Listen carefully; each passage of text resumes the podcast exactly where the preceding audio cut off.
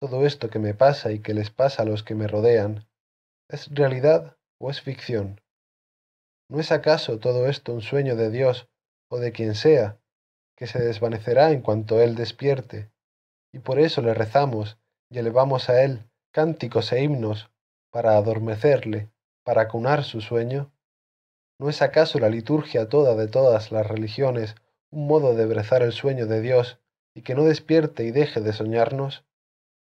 Ay, mi Eugenia, mi Eugenia y mi Rosarito. Hola, Orfeo. Orfeo le había salido al encuentro, brincaba, le quería trepar piernas arriba. Cogióle, y el animalito empezó a lamerle la mano. Señorito, le dijo Liduvina, ahí le aguarda Rosarito con la plancha. ¿Y cómo no la despachaste tú? ¿Qué sé yo? Le dije que el señorito no podía tardar, que si quería guardarse, pero podías haberla despachado como otras veces. Sí, pero... en fin, usted me entiende. Liduvina, Liduvina. Es mejor que la despache usted mismo. Voy allá.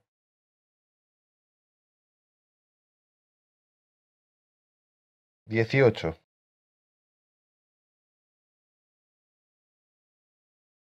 Hola, Rosarito, exclamó Augusto apenas la vio. Buenas tardes, don Augusto y la voz de la muchacha era serena y clara, y no menos clara y serena su mirada. ¿Cómo no has despachado con Liduvina como otras veces en que yo no estoy en casa cuando llegas? No sé. Me dijo que me esperase. Creí que quería usted decirme algo.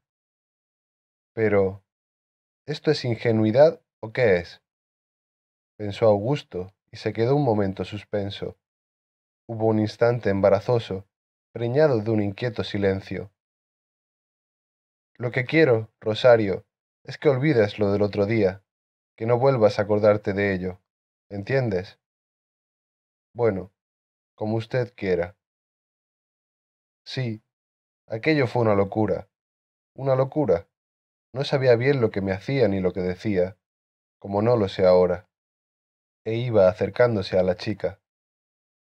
Esta le esperaba tranquilamente y como resignada. Augusto se sentó en un sofá. La llamó. Ven acá.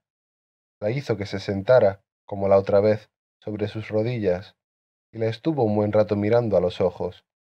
Ella resistió tranquilamente aquella mirada, pero temblaba toda ella como la hoja de un chopo. ¿Tiemblas, chiquilla? ¿Yo? Yo no. Me parece que es usted. No tiembles, cálmate. No vuelva a hacerme llorar. Vamos, sí. ¿Qué quieres que te vuelva a hacer llorar? Di, ¿tienes novio? ¿Pero qué pregunta? Dímelo, ¿le tienes? Novio, así, novio, no. Pero, ¿es que no se te ha dirigido todavía ningún mozo de tu edad? Lleve usted, don Augusto. ¿Y qué le has dicho? Hay cosas que no se dicen. Es verdad.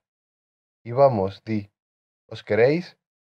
Pero, por Dios, don Augusto. Mira, si es que vas a llorar, te dejo. La chica apoyó la cabeza en el pecho de Augusto, ocultándola en él, y rompió a llorar, procurando ahogar sus sollozos. Esta chiquilla se me va a desmayar, pensó él mientras le acariciaba la cabellera. Cálmate, cálmate. ¿Y aquella mujer? preguntó Rosario sin levantar la cabeza y tragándose sus sollozos. Ah, ¿te acuerdas?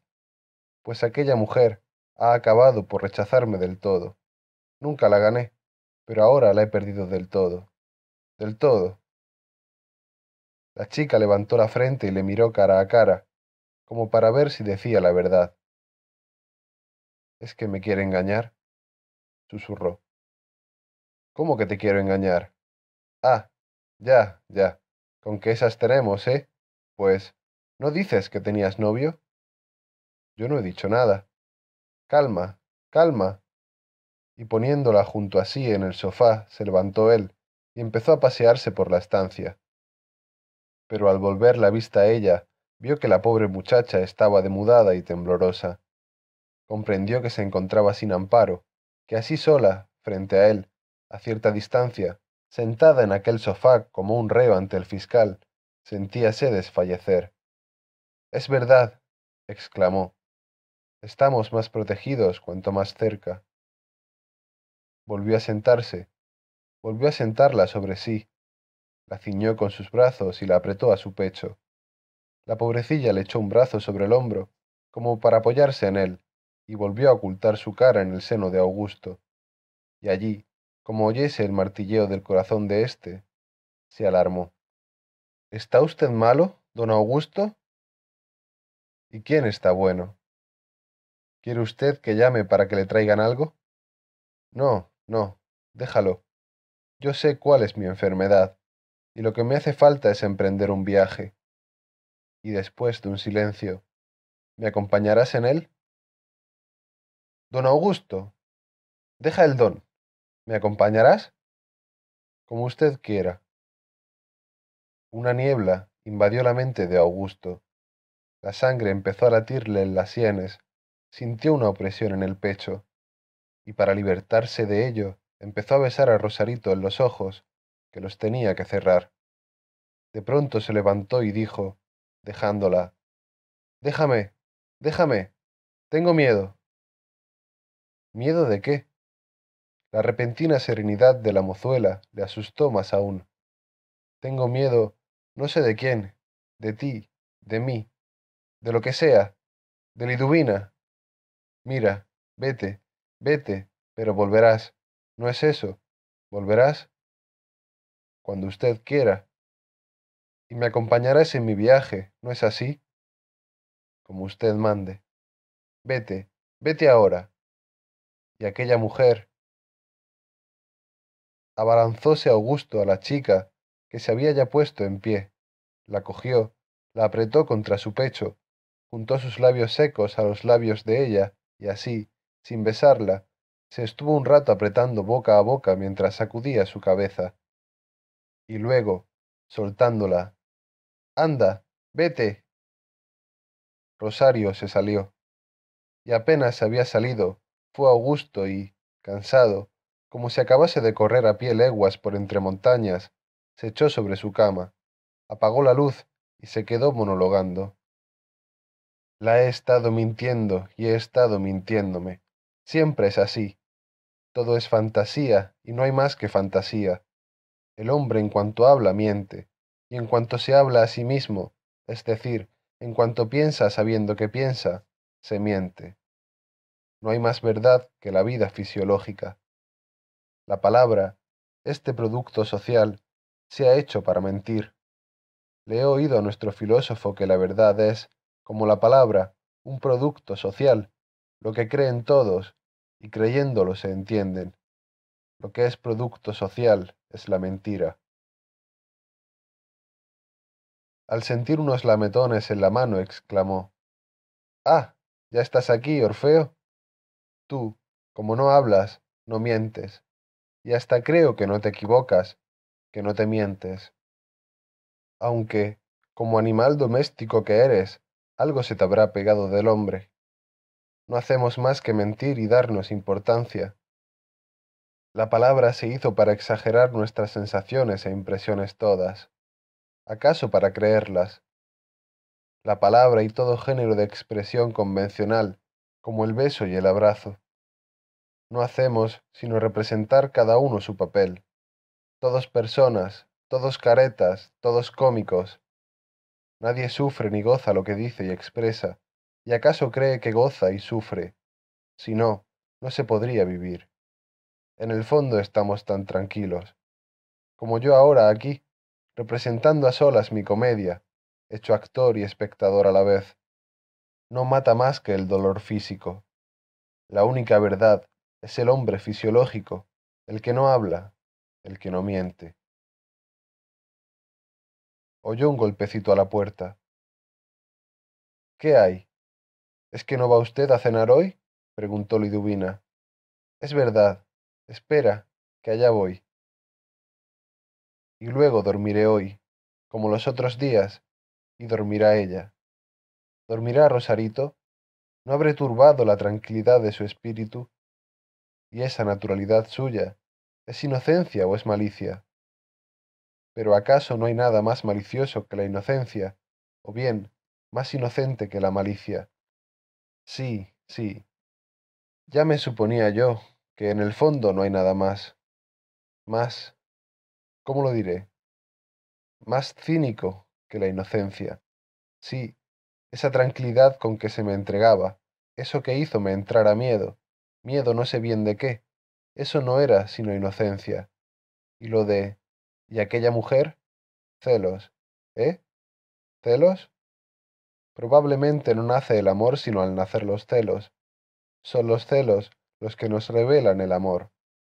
Por muy enamorada que esté una mujer de un hombre, o un hombre de una mujer, no se dan cuenta de que lo están, no se dicen a sí mismos que lo están, es decir, no se enamoran de veras, sino cuando él ve que ella mira a otro hombre, o ella le ve a él mirar a otra mujer. Si no hubiese más que un solo hombre y una sola mujer en el mundo, sin más sociedad, sería imposible que se enamorasen uno de otro. Además de que hace siempre falta la tercera, la Celestina, y la Celestina es la sociedad. El gran galeoto, y qué bien está esto. Sí, el gran galeoto, aunque solo fuese por el lenguaje. Y por eso es todo eso del amor una mentira más. ¿Y el fisiológico? Va, eso fisiológico no es amor ni cosa que lo valga. Por eso es verdad. Pero, vamos, Orfeo, vamos a cenar. Esto sí que es verdad.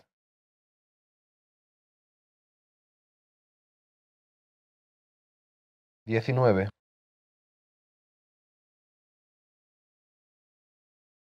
A los dos días de esto anunciáronle a Augusto que una señora deseaba verle y hablarle. Salió a recibirla y se encontró con doña Ermelinda, que al ¿Usted por aquí? de Augusto contestó con un ¿Como no ha querido volver a vernos? Usted comprende, señora, contestó Augusto, que después de lo que me ha pasado en su casa las dos últimas veces que he ido, la una con Eugenia solas y la otra cuando no quiso verme, no debía volver. Yo me atengo a lo hecho y lo dicho, pero no puedo volver por allí. Pues traigo una misión para usted de parte de Eugenia. ¿De ella? Sí, de ella. Yo no sé qué ha podido ocurrirle con el novio, pero no quiero oír hablar de él. Está contra él furiosa. Y el otro día, al volver a casa, se encerró en su cuarto y se negó a cenar. Tenía los ojos encendidos de haber llorado, pero con esas lágrimas que escaldan. ¿Sabe usted? Las de rabia.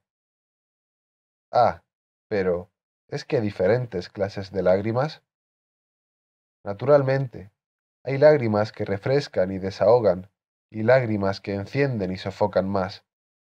Había llorado y no quiso cenar y me estuvo repitiendo su estribillo de que los hombres son ustedes todos unos brutos y nada más que unos brutos. Y ha estado estos días de morros, con un humor de todos los diablos. Hasta que ayer me llamó, me dijo que estaba arrepentida de cuanto le había dicho a usted, que se excedió y fue con usted injusta, que reconoce la rectitud y nobleza de las intenciones de usted y que quiere no ya que usted le perdone aquello que le dijo de que la quería comprar, sino que no cree semejante cosa. Es en esto en lo que hizo más hincapié. Dice que ante todo quiere que usted le crea que si dijo aquello fue por excitación, por despecho, pero que no lo cree. Y creo que no lo crea. Después, después me encargó que averiguase yo de usted con diplomacia. Y la mejor diplomacia, señora, es no tenerla, y sobre todo conmigo. Después me rogó que averiguase si le molestaría a usted que ella aceptase, sin compromiso alguno, el regalo que usted le ha hecho de su propia casa. ¿Cómo sin compromiso? Vamos, sí, el que acepte el regalo como tal regalo. Si como tal se lo doy, ¿cómo ha de aceptarlo? Porque dice que sí, que está dispuesta, para demostrarle su buena voluntad y lo sincero de su arrepentimiento por lo que le dijo, a aceptar su generosa donación, pero sin que esto implique... Basta, señora, basta. ahora parece que sin darse cuenta vuelven a ofenderme. Será sin intención. Hay ocasiones en que las peores ofensas son esas que se infligen sin intención, según se dice. Pues no lo entiendo. Y es, sin embargo, cosa muy clara.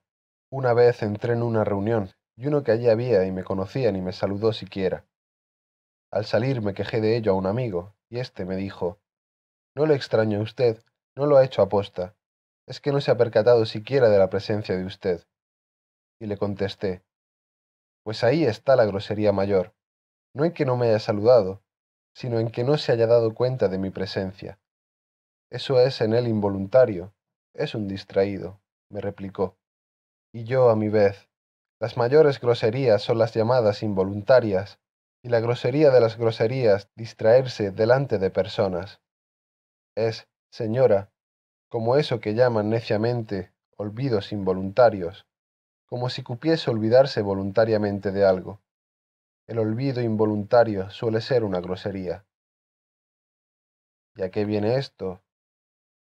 Esto viene, señora doña Ermelinda, a que después de haberme pedido perdón por aquella especie ofensiva de que con mi donativo buscaba comprarla, forzando su agradecimiento, no sé bien a qué viene aceptarlo, pero haciendo constar que sin compromiso.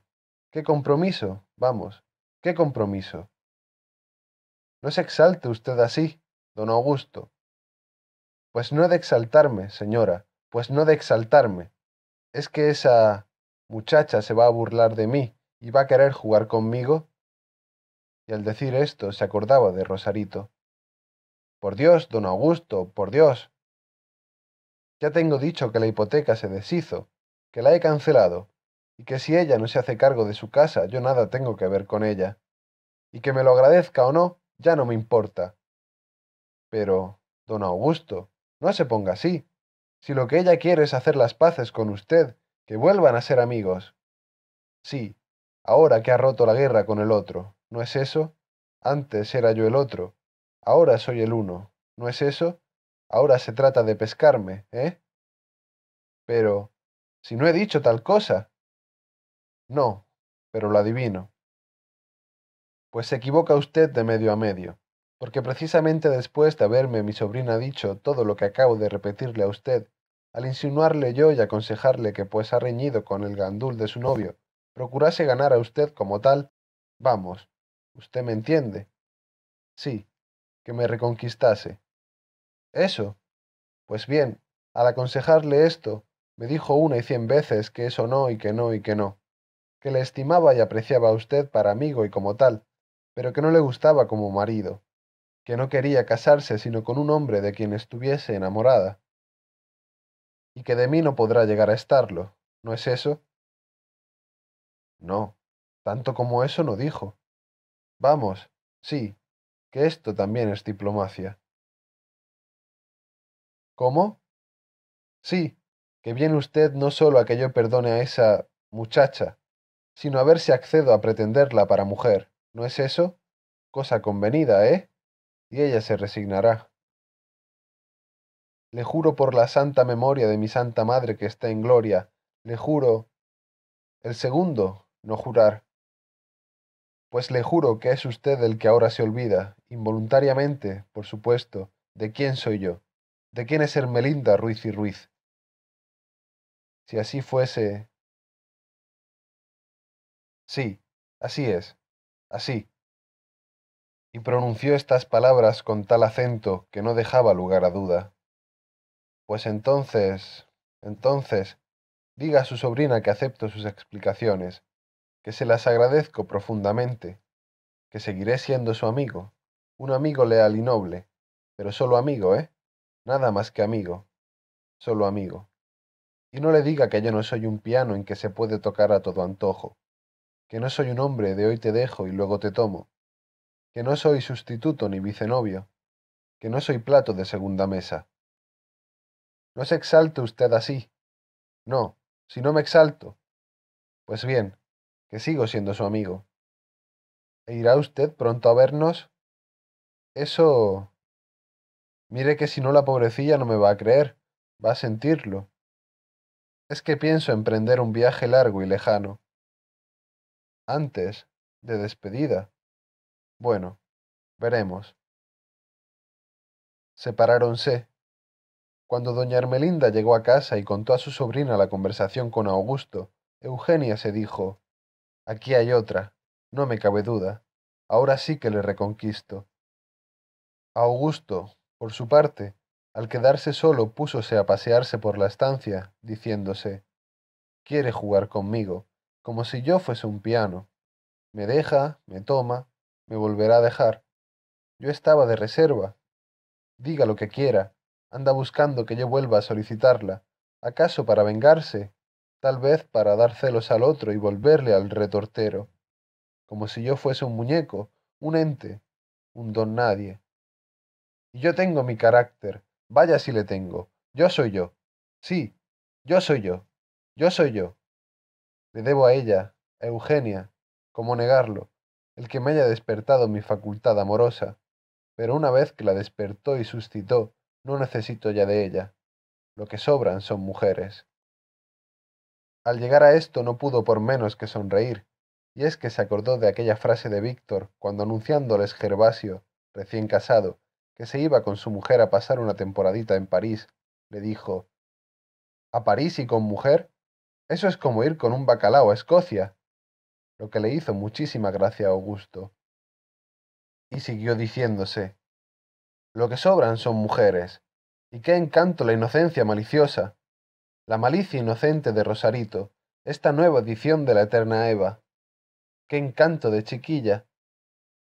Ella, Eugenia, me ha bajado del abstracto al concreto, pero ella me llevó al genérico. Y hay tantas mujeres apetitosas, tantas, tantas Eugenias, tantas Rosarios.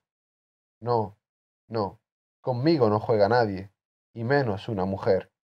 Yo soy yo, mi alma será pequeña, pero es mía.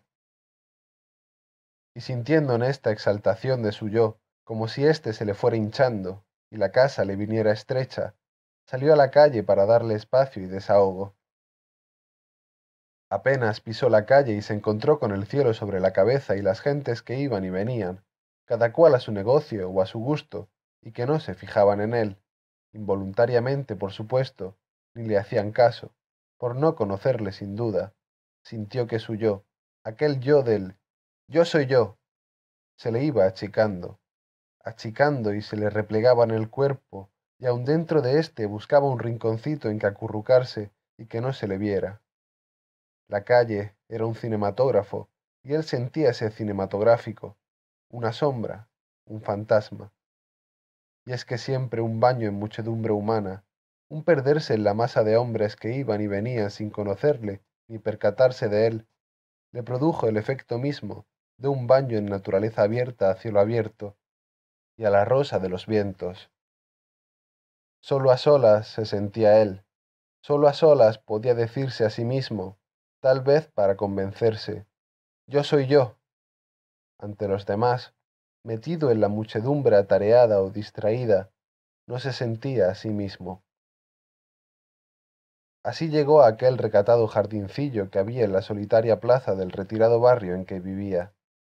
Era la plaza un remanso de quietud donde siempre jugaban algunos niños, pues no circulaban por allí tranvías ni apenas coches, e iban algunos ancianos a tomar el sol en las tardecitas dulces del otoño, cuando las hojas de la docena de castaños de indias que allí vivían recluidos, después de haber temblado al cierzo, rodaban por el enlosado, o cubría los asientos de aquellos bancos de madera siempre pintada de verde, del color de la hoja fresca. Aquellos árboles domésticos, urbanos, en correcta formación, que recibían riego a horas fijas cuando no llovía, por una reguera y que extendían sus raíces bajo el enlosado de la plaza, aquellos árboles enjaulados que tal vez añoraban la remota selva, atraíanle con un misterioso tiro.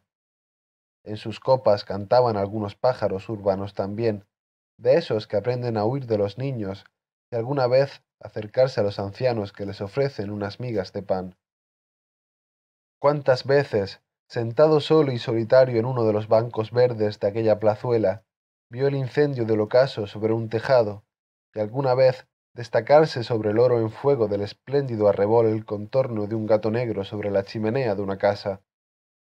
Y, en tanto, en otoño, llovían hojas amarillas, anchas como de vid, a modo de manos momificadas, laminadas, sobre los jardincillos del centro con sus arriates y sus macetas de flores. Y jugaban los niños entre las hojas secas, jugaban acaso a recogerlas, sin darse cuenta del encendido ocaso. Cuando llegó aquel día a la tranquila plaza y se sentó en el banco, no sin antes haber despejado su asiento de las hojas secas que lo cubrían, pues era otoño, jugaban allí cerca, como de ordinario, unos chiquillos y uno de ellos, poniéndole a otro junto al tronco de uno de los castaños de Indias, bien arrimadito a él, le decía, Tú estabas ahí preso, te tenían unos ladrones. Es que yo... empezó malhumorado el otro, y el primero replicó, No, tú no eras tú. Augusto no quiso oír más, levantóse y se fue a otro banco, y se dijo, Así jugamos también los mayores. Tú no eres tú, yo no soy yo. Y esos pobres árboles, son ellos. Se les cae la hoja antes, mucho antes que a sus hermanos del monte, y se quedan en esqueleto. Y estos esqueletos proyectan su recortada sombra sobre los empedrados al resplandor de los reverberos de luz eléctrica. Un árbol iluminado por la luz eléctrica. Qué extraña, qué fantástica apariencia la de su copa en primavera cuando el arco voltaico ese le da aquella apariencia metálica. Y aquí que las brisas no los mecen. Pobres árboles, que no pueden gozar de una de esas negras noches del campo, de esas noches sin luna, con su manto de estrellas palpitantes. Parece que al plantar cada uno de estos árboles en este sitio, les ha dicho el hombre, tú no eres tú. Y para que no lo olviden, le han dado esa iluminación nocturna por luz eléctrica para que no se duerman. Pobres árboles trasnochadores. No, no, conmigo no se juega como con vosotros. Levantóse y empezó a recorrer calles como un sonámbulo.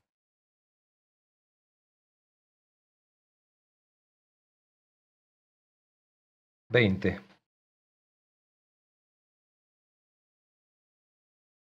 ¿Emprendería el viaje, sí o no? Ya lo había anunciado, primero a Rosarito, sin saber bien lo que se decía, por decir algo, o más bien como un pretexto para preguntarle si le acompañaría en él, y luego a doña Ermelinda, para probarle... ¿Qué? ¿Qué es lo que pretendió probarle con aquello de que iba a emprender un viaje? Lo que fuese. Mas era el caso que había soltado por dos veces prenda, que había dicho que iba a emprender un viaje largo y lejano, y él era hombre de carácter, él era él. Tenía que ser hombre de palabra. Los hombres de palabra primero dicen una cosa y después la piensan, y por último la hacen, resulte bien o mal luego de pensada. Los hombres de palabra no se rectifican ni se vuelven atrás de lo que una vez han dicho. Y él dijo que iba a emprender un viaje largo y lejano. Un viaje largo y lejano. ¿Por qué? ¿Para qué? ¿Cómo? ¿A dónde? Anunciáronle que una señorita deseaba verle. ¿Una señorita? Sí, dijo Liduvina. Me parece que es. La pianista. Eugenia. La misma. Quedóse suspenso. Como un relámpago de mareo pasóle por la mente la idea de despacharla, de que le dijeran que no estaba en casa. Viene a conquistarme, a jugar conmigo como un muñeco, se dijo, a que le haga el juego, a que sustituya al otro. Luego lo pensó mejor. No, hay que mostrarse fuerte. Dile que ahora voy. Le tenía absorto la intrepidez de aquella mujer. Hay que confesar que es toda una mujer, que es todo un carácter. Vaya un arrojo, vaya una resolución, vaya unos ojos, pero no, no, no, no me doblega no me conquista. Cuando entró Augusto en la sala, Eugenia estaba de pie. Hízole una seña de que se sentara, mas ella, antes de hacerlo, exclamó A usted, don Augusto, le han engañado lo mismo que me han engañado a mí. Con lo que se sintió el pobre hombre desarmado y sin saber qué decir. Sentáronse los dos y se siguió un brevísimo silencio. Pues sí, lo dicho, don Augusto, a usted le han engañado respecto a mí y a mí me han engañado respecto a usted. Esto es todo. Pero, si hemos hablado uno con otro, Eugenia. No haga usted caso de lo que le dije. Lo pasado, pasado. Sí, siempre es lo pasado, pasado, ni puede ser de otra manera.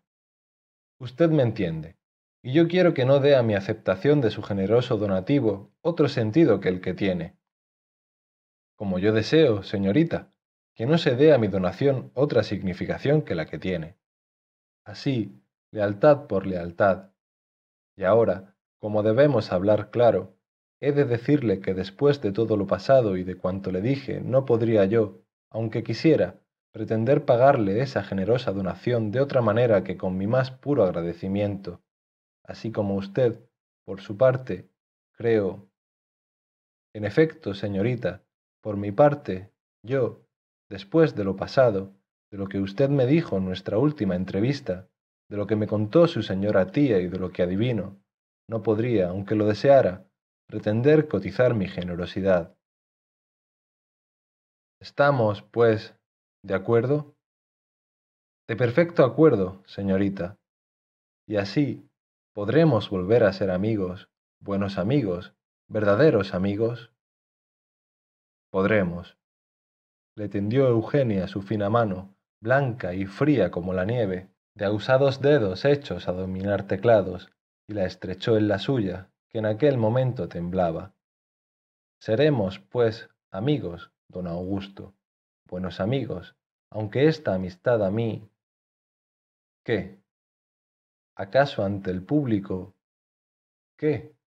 Hable, hable. Pero, en fin, después de dolorosas experiencias recientes, he renunciado ya a ciertas cosas.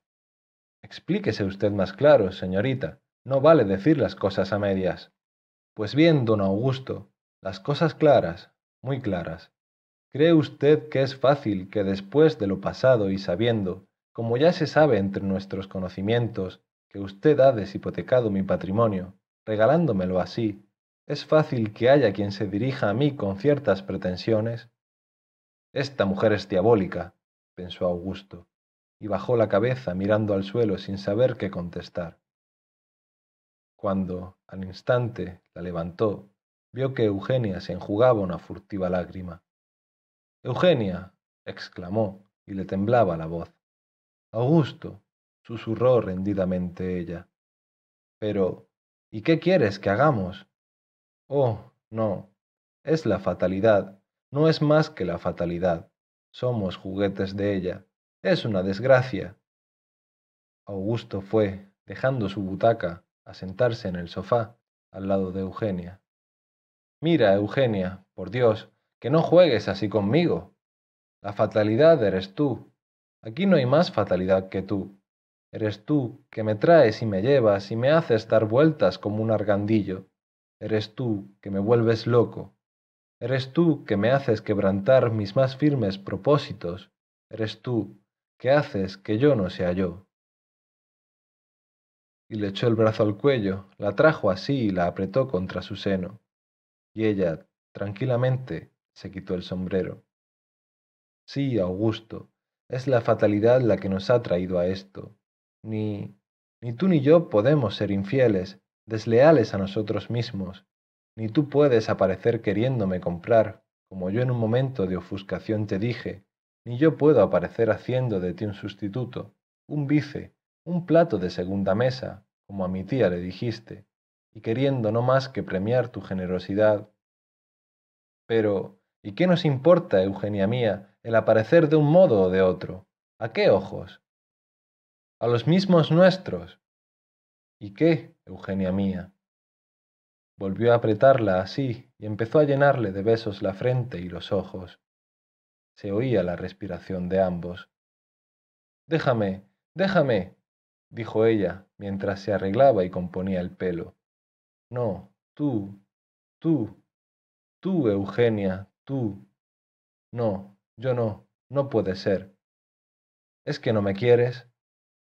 Eso de querer, ¿quién sabe lo que es querer? No sé, no sé, no estoy segura de ello. ¿Y esto entonces? Esto es una fatalidad del momento, producto de arrepentimiento, qué sé yo. Estas cosas hay que ponerlas a prueba. Y, además, no habíamos quedado, Augusto, en que seríamos amigos, buenos amigos, pero nada más que amigos. Sí, pero... ¿Y aquello de tu sacrificio? Aquello de que por haber aceptado mi dádiva, por ser amiga, nada más que amiga mía, no vaya a haber quien te pretenda. Ah, eso no importa. Tengo tomada mi resolución. ¿Acaso después de aquella ruptura... ¿Acaso? Eugenia. Eugenia. En este momento se oyó llamar a la puerta, y Augusto, tembloroso, encendido de rostro, exclamó con voz seca. ¿Qué hay? La Rosario, que espera, dijo la voz de Liduvina. Augusto cambió de color, poniéndose lívido. Ah, exclamó Eugenia, aquí estorbo ya. Es la Rosario que le espera a usted. Ve usted cómo no podemos ser más que amigos, buenos amigos, muy buenos amigos. Pero Eugenia, ¿qué espera la Rosario? Y si me rechazaste, Eugenia, como me rechazaste, diciéndome que te quería comprar y en rigor porque tenías otro, ¿qué iba a hacer yo luego que al verte aprendí a querer? ¿No sabes acaso lo que es el despecho, lo que es el cariño desnidado? Vaya, Augusto, venga esa mano. Volveremos a vernos, pero conste que lo pasado, pasado. No, no lo pasado, pasado. No, no, no. Bien, bien, que espera la Rosario. Por Dios, Eugenia. No, si nada de extraño tiene. También a mí me esperaba en un tiempo él, Mauricio. Volveremos a vernos, y seamos serios y leales a nosotros mismos. Púsose el sombrero, tendió su mano a Augusto, que, cogiéndosela, se la llevó a los labios y la cubrió de besos, y salió, acompañándola él hasta la puerta. La miró un rato bajar la escalera, garbosa y con pie firme. Desde un descansillo de abajo alzó ella los ojos y le saludó con la mirada y con la mano. Volvióse Augusto, entró al gabinete y al ver a Rosario allí de pie, con la cesta de la plancha, le dijo bruscamente ¿Qué hay? Me parece, don Augusto, que esa mujer le está engañando a usted. ¿Y a ti qué te importa? Me importa todo lo de usted. Lo que quieres decir es que te estoy engañando. Eso es lo que no me importa. ¿Me vas a hacer creer que después de las esperanzas que te he hecho concebir no estás celosa? Si usted supiera, don Augusto, cómo me he criado y en qué familia, comprendería que aunque soy una chiquilla, estoy ya fuera de esas cosas de celos. Nosotras, las de mi posición. Cállate. Como usted quiera. Pero le repito que esa mujer le está a usted engañando. Si no fuera así, y si usted la quiere y es ese su gusto, ¿qué más quisiera yo sino que usted se casase con ella? Pero, ¿dices todo eso de verdad? De verdad. ¿Cuántos años tienes? Diecinueve. Ven acá. Y cogiéndola con sus dos manos de los sendos hombros, la puso cara a cara consigo y se le quedó mirando a los ojos y fue Augusto quien se demudó de color, no ella. La verdad es, chiquilla, que no te entiendo. Lo creo. Ya no sé qué es esto, si inocencia, malicia, burla, precoz perversidad. Esto no es más que cariño. ¿Cariño? ¿Y por qué? ¿Quiere usted saber por qué? ¿No se ofenderá si se lo digo? ¿Me promete no ofenderse? Anda, dímelo. Pues bien, por... por... ¿Por qué es usted un infeliz, un pobre hombre? ¿También tú? Como usted quiera, pero fíese de esta chiquilla, fíese de la Rosario. más leal a usted, ni Orfeo. ¿Siempre? Siempre. Pase lo que pase. Sí, pase lo que pase. Tú, tú eres la verdadera. Y fue a cogerla. No, ahora no. Cuando esté usted más tranquilo. Y cuando no. Basta, te entiendo. Y se despidieron. Y al quedarse solo se decía Augusto, entre una y otra me van a volver loco de atar. Yo ya no soy yo. Me parece que el señorito debía dedicarse a la política o algo así por el estilo, le dijo Liduvina mientras le servía la comida. Eso le distraería. ¿Y cómo se te ha ocurrido eso, mujer de Dios? Porque es mejor que se distraiga uno a no que le distraigan y... ya ve usted. Bueno, pues llama ahora a tu marido, a Domingo, en cuanto acabe de comer, y dile que quiero echar con él una partida de tute, que me distraiga. Y cuando la estaba jugando, dejó de pronto a Augusto la baraja sobre la mesa y preguntó Di, Domingo, cuando un hombre está enamorado de dos o más mujeres a la vez, ¿qué debe hacer? Según y conforme. ¿Cómo según y conforme? Sí, si tiene mucho dinero y muchas agallas, casarse con todas ellas, y si no, no casarse con ninguna. Pero, hombre, eso primero no es posible. En teniendo mucho dinero todo es posible. ¿Y si ellas se enteran? Eso a ellas no les importa. Pues no ha de importarle, hombre, a una mujer el que otra le quite parte del cariño de su marido. Se contenta con su parte, señorito, si no se le pone tasa al dinero que gasta. Lo que le molesta a una mujer es que su hombre la ponga a ración de comer, de vestir, de todo lo demás así, de lujo. Pero si le deja gastar lo que quiera. Ahora, si tiene hijos de él. Si tiene hijos, ¿qué? Que los verdaderos celos vienen de ahí, señorito, de los hijos. Es una madre que no tolera a otra madre o que puede serlo, es una madre que no tolera que se les merme a sus hijos para otros hijos o para otra mujer. Pero si no tiene hijos y no le tasan el comedero y el vestidero y la pompa, la fanfarria, va, hasta le ahorra las molestias. Si uno tiene además de una mujer que le cueste, otra que no le cueste nada, aquella que le cuesta, apenas si siente celos de esa otra que no le cuesta. Y si además de no costarle nada le produce encima si lleva a una mujer dinero que de otra saca, entonces... Entonces, ¿qué? Que todo marcha a pedir de boca. Créame usted, señorito, no hay hotelas. Ni desdémonos. Puede ser. Pero qué cosas dices.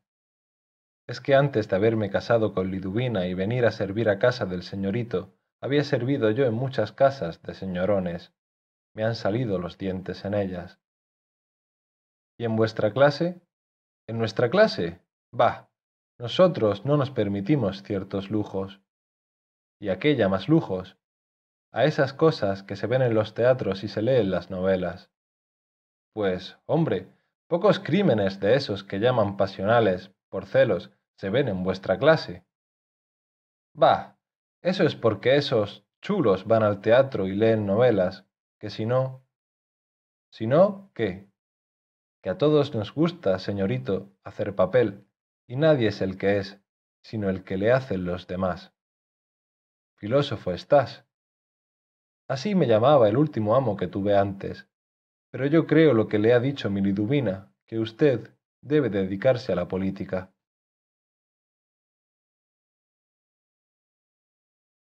Veintiuno.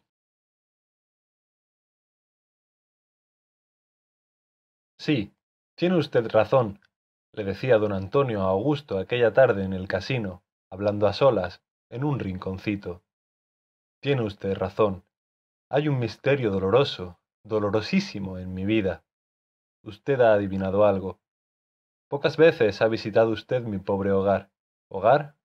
Pero habrá notado. Sí, algo extraño. Yo no sé qué tristeza flotante que me atraía a él. A pesar de mis hijos, de mis pobres hijos, a usted le habrá parecido un hogar sin hijos, acaso sin esposos. No sé, no sé. Vinimos de lejos, de muy lejos, huyendo. Pero hay cosas que van siempre con uno, que le rodean y envuelven como un ámbito misterioso. Mi pobre mujer. Sí, en el rostro de su señora se adivina toda una vida de... de martirio. Dígalo usted. Pues bien, amigo don Augusto, usted ha sido, no sé bien por qué, por una cierta oculta simpatía, quien mayor afecto, más compasión acaso nos ha mostrado, y yo, para figurarme una vez más que me libro de un peso, voy a confiarle mis desdichas. Esa mujer, la madre de mis hijos, no es mi mujer. Me lo suponía, pero si es ella la madre de sus hijos, si con usted vive como su mujer, lo es. No, yo tengo otra mujer, legítima, según se la llama. Estoy casado, pero no con la que usted conoce, y esta, la madre de mis hijos, está casada también, pero no conmigo. Ah, un doble... No, un cuádruple, como va usted a verlo. Yo me casé loco, pero enteramente loco de amor, con una mujercita reservada y callandrona, que hablaba poco y parecía querer decir siempre mucho más de lo que decía, con unos ojos garzos dulces, dulces, dulces, que parecían dormidos y sólo se despertaban de tarde en tarde, pero era entonces para chispear fuego. Y ella era toda así. Su corazón, su alma toda, todo su cuerpo, que parecían de ordinario dormidos, despertaban de pronto como en sobresalto, pero era para volver a dormirse muy pronto, pasado el relámpago de vida. ¿Y de qué vida? Y luego, como si nada hubiese sido, como si se hubiese olvidado de todo lo que pasó. Era como si estuviésemos siempre recomenzando la vida, como si la estuviese reconquistando de continuo. Me admitió de novio, como en un ataque epiléptico, y creo que en otro ataque me dio el sí ante el altar. Y nunca pude conseguir que me dijese si me quería o no. Cuantas veces se lo pregunté, antes y después de casarnos, siempre me contestó. Eso no se pregunta, es una tontería. Otras veces decía que el verbo amar ya no se usa sino en el teatro y los libros, y que si yo lo hubiese escrito, te amo, me habría despedido al punto. Vivimos más de dos años de casados de una extraña manera, reanudando yo cada día la conquista de aquella esfinge. No tuvimos hijos. Un día faltó a casa por la noche. Me puse como loco, la anduve buscando por todas partes, y al día siguiente supe por una carta muy seca y muy breve que se había ido lejos, muy lejos, con otro hombre. ¿Y no sospechó usted nada antes? ¿No lo barruntó? Nada. Mi mujer salía sola de casa con bastante frecuencia, a casa de su madre, de unas amigas, y su misma extraña frialdad la defendía ante mí de toda sospecha. Y nada adiviné nunca en aquella esfinge. El hombre con quien huyó era un hombre casado, que no sólo dejó a su mujer y a una pequeña niña para irse con la mía, sino que se llevó la fortuna toda de la suya, que era regular, después de haberla manejado a su antojo. Es decir, que no sólo abandonó a su esposa, sino que la arruinó robándole lo suyo. Y en aquella seca y breve y fría carta que recibí, se hacía alusión al estado en que la pobre mujer del raptor de la mía se quedaba. ¿Raptor o raptado? No lo sé. En unos días no dormí, ni comí, ni descansé. No hacía sino pasear por los más apartados barrios de mi ciudad, y estuve a punto de darle los vicios más bajos y más viles.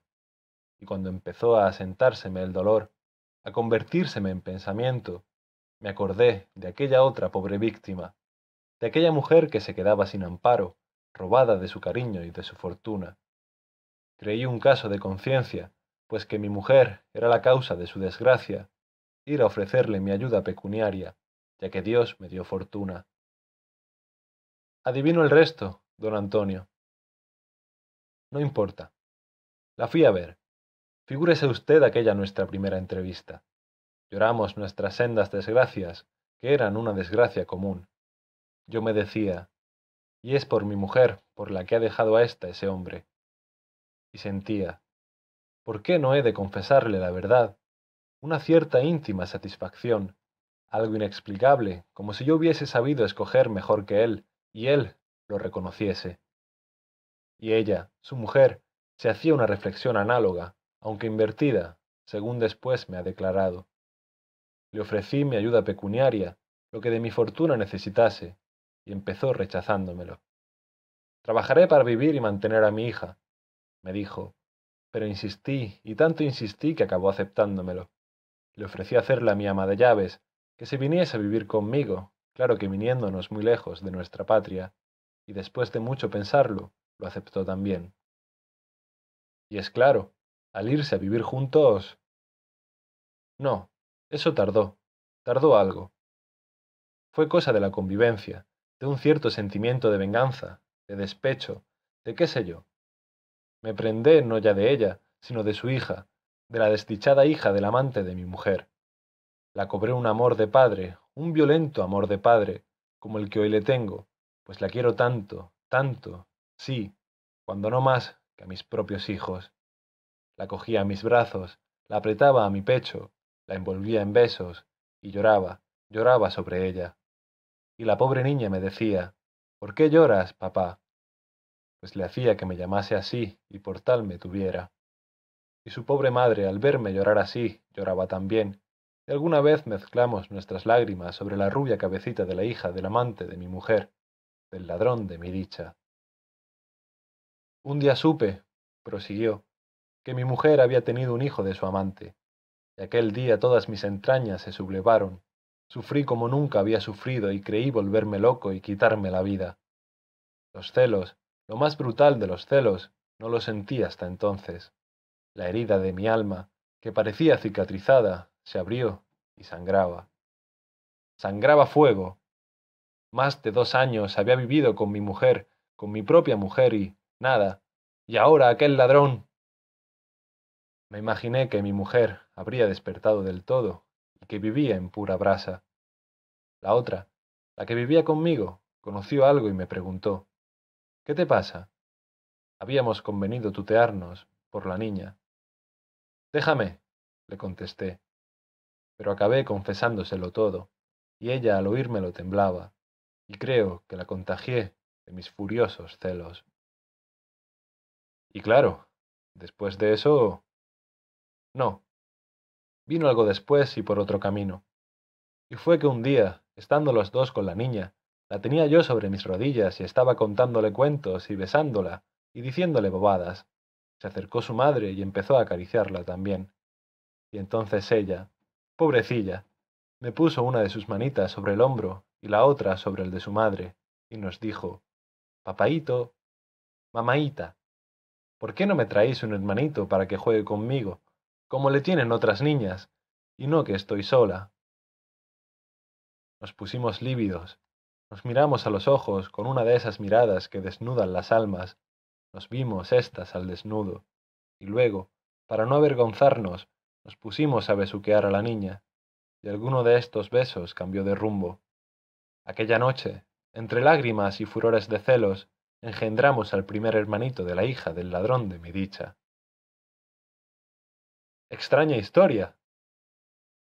Y fueron nuestros amores, si es que así quiere usted llamarlos, unos amores secos y mudos, hechos de fuego y rabia, sin ternezas de palabra. Mi mujer, la madre de mis hijos, quiero decir, porque esta y no otra es mi mujer. Mi mujer es, como usted habrá visto, una mujer agraciada, tal vez hermosa, pero a mí nunca me inspiró ardor de deseos, y esto a pesar de la convivencia.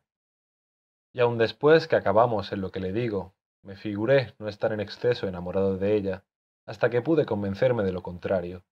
Y es que una vez, después de uno de sus partos, después del nacimiento del cuarto de nuestros hijos, se me puso tan mal, tan mal, que creí que se me moría. Perdió la más de la sangre de sus venas, se quedó como la cera de blanca, se le cerraban los párpados. Creí perderla. Me puse como loco, blanco yo también como la cera. La sangre se me helaba. Y fui a un rincón de la casa, donde nadie me viese, y me arrodillé y pedí a Dios que me matara antes que dejase morir a aquella santa mujer. Y lloré, y me pellizqué y me arañé el pecho hasta sacarme sangre. Y comprendí con cuán fuerte atadura estaba mi corazón atado al corazón de la madre de mis hijos. Y cuando ésta se repuso algo y recobró el conocimiento y salió de peligro, acerqué mi boca a su oído, según ella sonreía a la vida renaciente tendida en la cama, y le dije lo que nunca le había dicho y nunca le he vuelto de la misma manera a decir. Y ella sonreía, sonreía mirando al techo y puse mi boca sobre su boca y me enlacé con sus desnudos brazos al cuello y acabé llorando de mis ojos sobre sus ojos. Y me dijo, Gracias, Antonio, gracias por mí, por nuestros hijos, por nuestros hijos todos, todos, todos, por ella, por Rita. Rita es nuestra hija mayor, la hija del ladrón. No, no, nuestra hija, mi hija. La del ladrón es la otra, es la de la que se llamó mi mujer en un tiempo. ¿Lo comprende usted ahora todo? Sí, y mucho más, don Antonio. ¿Mucho más? Más, sí. De modo que usted tiene dos mujeres, don Antonio. No, no, no tengo más que una, una sola, la madre de mis hijos. La otra no es mi mujer. No sé si lo es del padre de su hija. Y esa tristeza... La ley es siempre triste, don Augusto, y es más triste un amor que nace y se cría sobre la tumba de otro, y como una planta que se alimenta, como el mantillo, de la podredumbre de otra planta. Crímenes, sí, crímenes ajenos nos han juntado. ¿Ya es nuestra unión acaso un crimen? Ellos rompieron lo que no debe romperse. ¿Por qué no habíamos nosotros de anudar los cabos sueltos? Y no han vuelto a saber. No hemos querido volver a saber. Y luego nuestra Rita es una mujercita ya. El mejor día se nos casa. Con mi nombre, por supuesto, con mi nombre. Y haga luego la ley lo que quiera. Es mi hija y no del ladrón. Yo la he criado.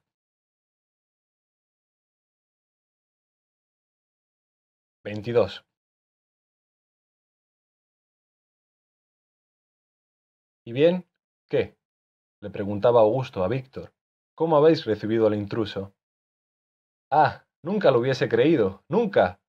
Todavía la víspera de nacer nuestra irritación era grandísima, y mientras estaba pugnando por venir al mundo, no sabes los insultos que me lanzaba mi Elena. Tú, tú tienes la culpa, tú, me decía. Y otras veces, quítate de delante, quítate de mi vista. ¿No te da vergüenza de estar aquí? Si me muero, tuya será la culpa. Y otras veces, esta y no más, esta y no más. Pero nació, y todo ha cambiado. Parece como si hubiésemos despertado de un sueño y como si acabáramos de casarnos. Yo me he quedado ciego, totalmente ciego. Ese chiquillo me ha cegado. Tan ciego estoy que todos dicen que mi Elena ha quedado con la preñez y el parto desfiguradísima, que está hecha un esqueleto y que ha envejecido lo menos diez años, y a mí me parece más fresca, más lozana, más joven y hasta más metida en carnes que nunca. Eso me recuerda, Víctor, la leyenda del fogueteiro que tengo oída en Portugal.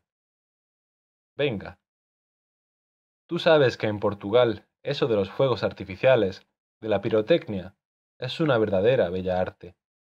El que no ha visto fuegos artificiales en Portugal no sabe todo lo que se puede hacer con eso. ¿Y qué nomenclatura, Dios mío? Pero venga la leyenda. Allá voy. Pues el caso es que había en un pueblo portugués un pirotécnico o fogueteiro que tenía una mujer hermosísima, que era su consuelo, su encanto y su orgullo. Estaba locamente enamorado de ella, pero aún más era orgullo. Complacíase en dar de entera, por así decirlo, a los demás mortales, y la paseaba consigo como diciéndoles, ¿veis esta mujer? ¿Os gusta? Sí, ¿eh? Pues es la mía, mía sola, y fastidiarse. No hacía sino ponderar las excelencias de la hermosura de su mujer, y hasta pretendía que era la inspiradora de sus más bellas producciones pirotécnicas, la musa de sus fuegos artificiales y hete que una vez, preparando uno de estos, mientras estaba, como de costumbre, su hermosa mujer a su lado para inspirarle, se le prende fuego la pólvora, hay una explosión y tienen que sacar a marido y mujer desvanecidos y con gravísimas quemaduras. A la mujer se le quemó buena parte de la cara y del busto, de tal manera que se quedó horriblemente desfigurada. Pero él, El fogueteiro tuvo la fortuna de quedarse ciego y no ver el desfiguramiento de su mujer. Y después de esto seguía orgulloso de la hermosura de su mujer y ponderándola a todos y caminando al lado de ella, convertida ahora en su lazarilla, con el mismo aire y talle de arrogante desafío que antes. ¿Han visto ustedes mujer más hermosa? preguntaba, y todos, sabedores de su historia, se compadecían del pobre fogueteiro y le ponderaban la hermosura de su mujer. Y bien, ¿no seguía siendo hermosa para él? ¿Acaso más que antes? Como para ti tu mujer después que te ha dado al intruso. No le llames así. Fue cosa tuya. Sí, pero no quiero oírsela a otro. Eso pasa mucho. El mote mismo que damos a alguien nos suena muy de otro modo cuando se lo oímos a otro. Sí, dicen que nadie conoce su voz, ni su cara. Yo por lo menos sé decirte de mí que una de las cosas que me da más pavor es quedarme mirándome al espejo, a solas, cuando nadie me ve. Acabo por dudar de mi propia existencia e imaginarme, viéndome como otro, que soy un sueño, un ente de ficción. Pues no te mires así. No puedo remediarlo.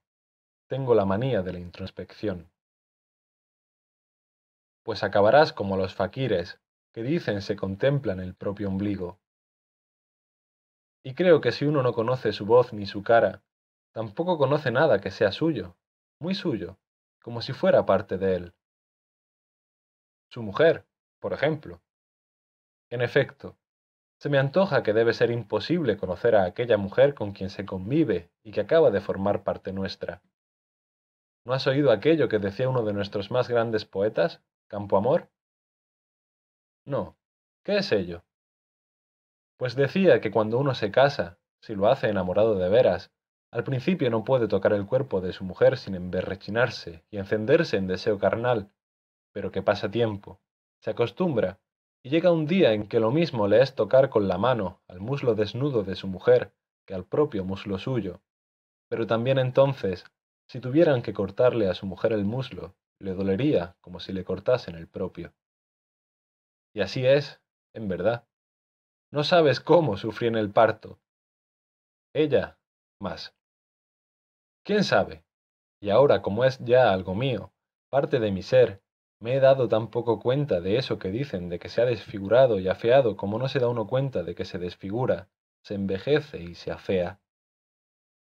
Pero, ¿crees de veras que uno no se da cuenta de que se envejece y afea? No, aunque lo diga, si la cosa es continua y lenta. Ahora, si de repente le ocurre a uno algo, pero eso de que se sienta uno envejecer, ¿qué ha? Lo que siente uno es que envejecen las cosas en derredor de él, o que rejuvenecen. Y eso es lo único que siento ahora al tener un hijo, porque ya sabes lo que suelen decir los padres señalando a sus hijos. Estos, estos son los que nos hacen viejos.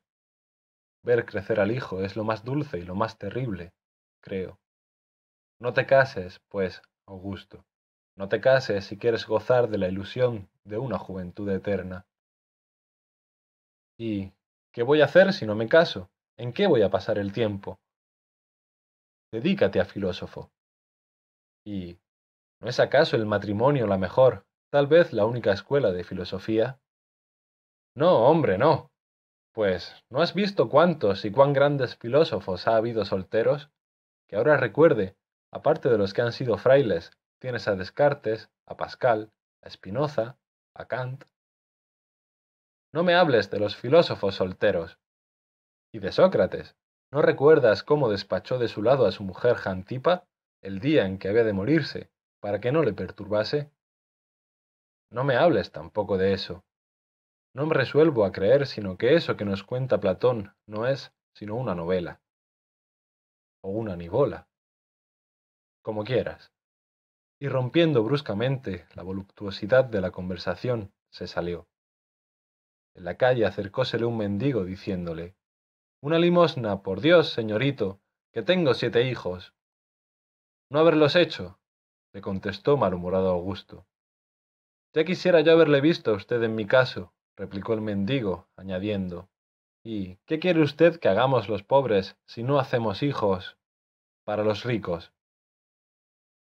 Tienes razón, replicó Augusto, y por filósofo, ahí va, toma. Y le dio una peseta, que el buen hombre se fue al punto a gastar a la taberna más próxima.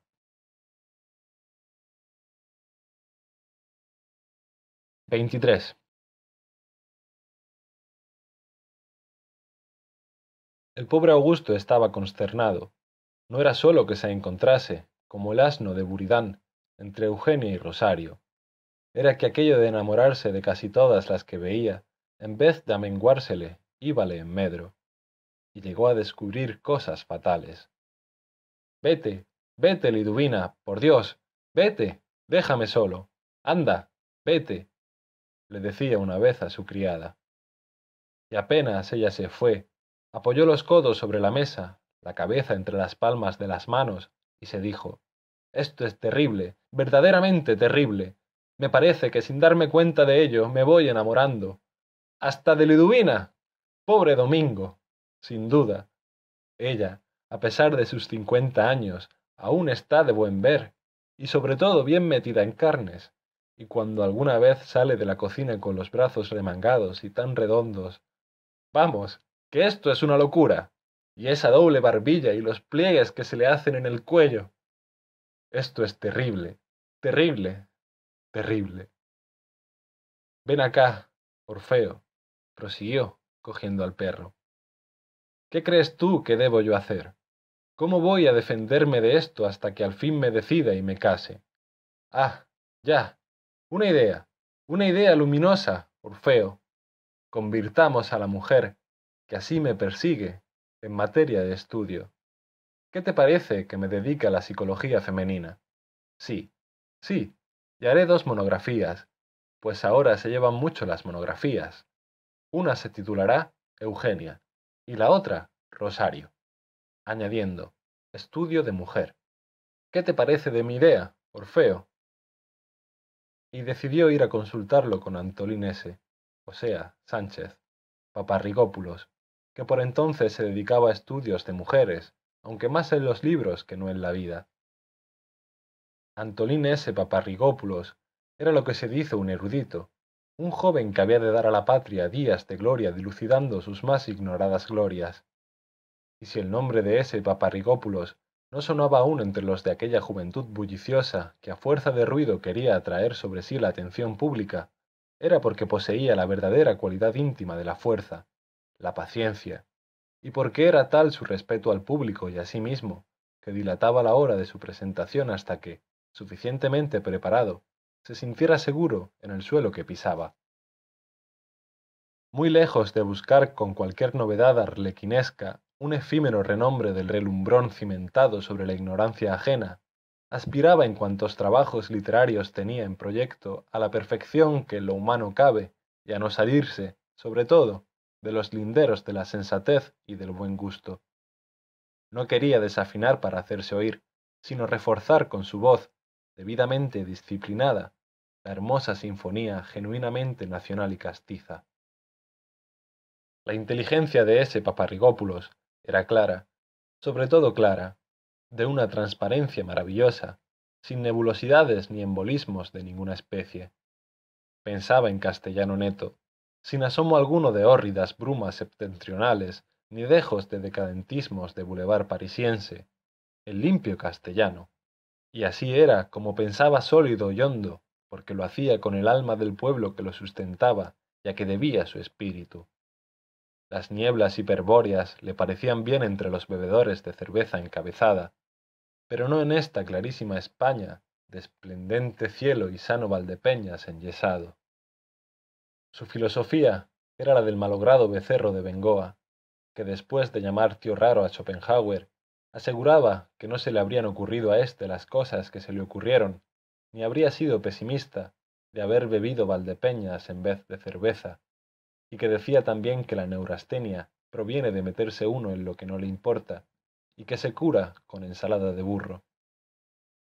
Convencido ese paparrigópulos de que en última instancia todo es forma, forma más o menos interior, el universo mismo es un caleidoscopio de formas enchufadas las unas en las otras, y de que por la forma viven cuantas grandes obras salvan los siglos, trabajaba con el esmero de los maravillosos artífices del Renacimiento el lenguaje que había de revestir a sus futuros trabajos.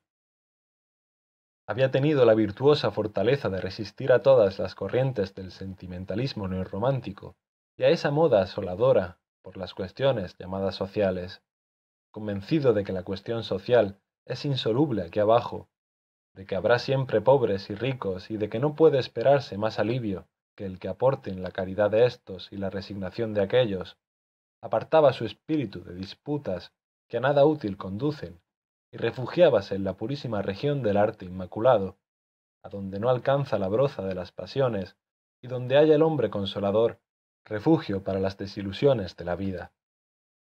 Abominaba, además, del estéril cosmopolitismo que no hace sino sumir a los espíritus en ensueños de impotencia y en utopías enervadoras. Llamaba a esta su idolatrada España, tan calumniada cuanto desconocida de no pocos de sus hijos, a esta España que le había de dar la materia prima de los trabajos sobre que fundaría su futura fama. Dedicaba a Paparrigópulos las poderosas energías de su espíritu a investigar la íntima vida pasada de nuestro pueblo, y era su labor tan abnegada como sólida. Aspiraba nada menos que a resucitar a los ojos de sus compatriotas nuestro pasado, es decir, el presente de sus bisabuelos, y conocedor del engaño de cuantos lo intentaban a pura fantasía, buscaba y rebuscaba en todo género de viejas memorias para levantar sobre inconmovibles sillares el edificio de su erudita ciencia histórica. No había suceso pasado, por insignificante que pareciese, que no tuviera a sus ojos un precio inestimable.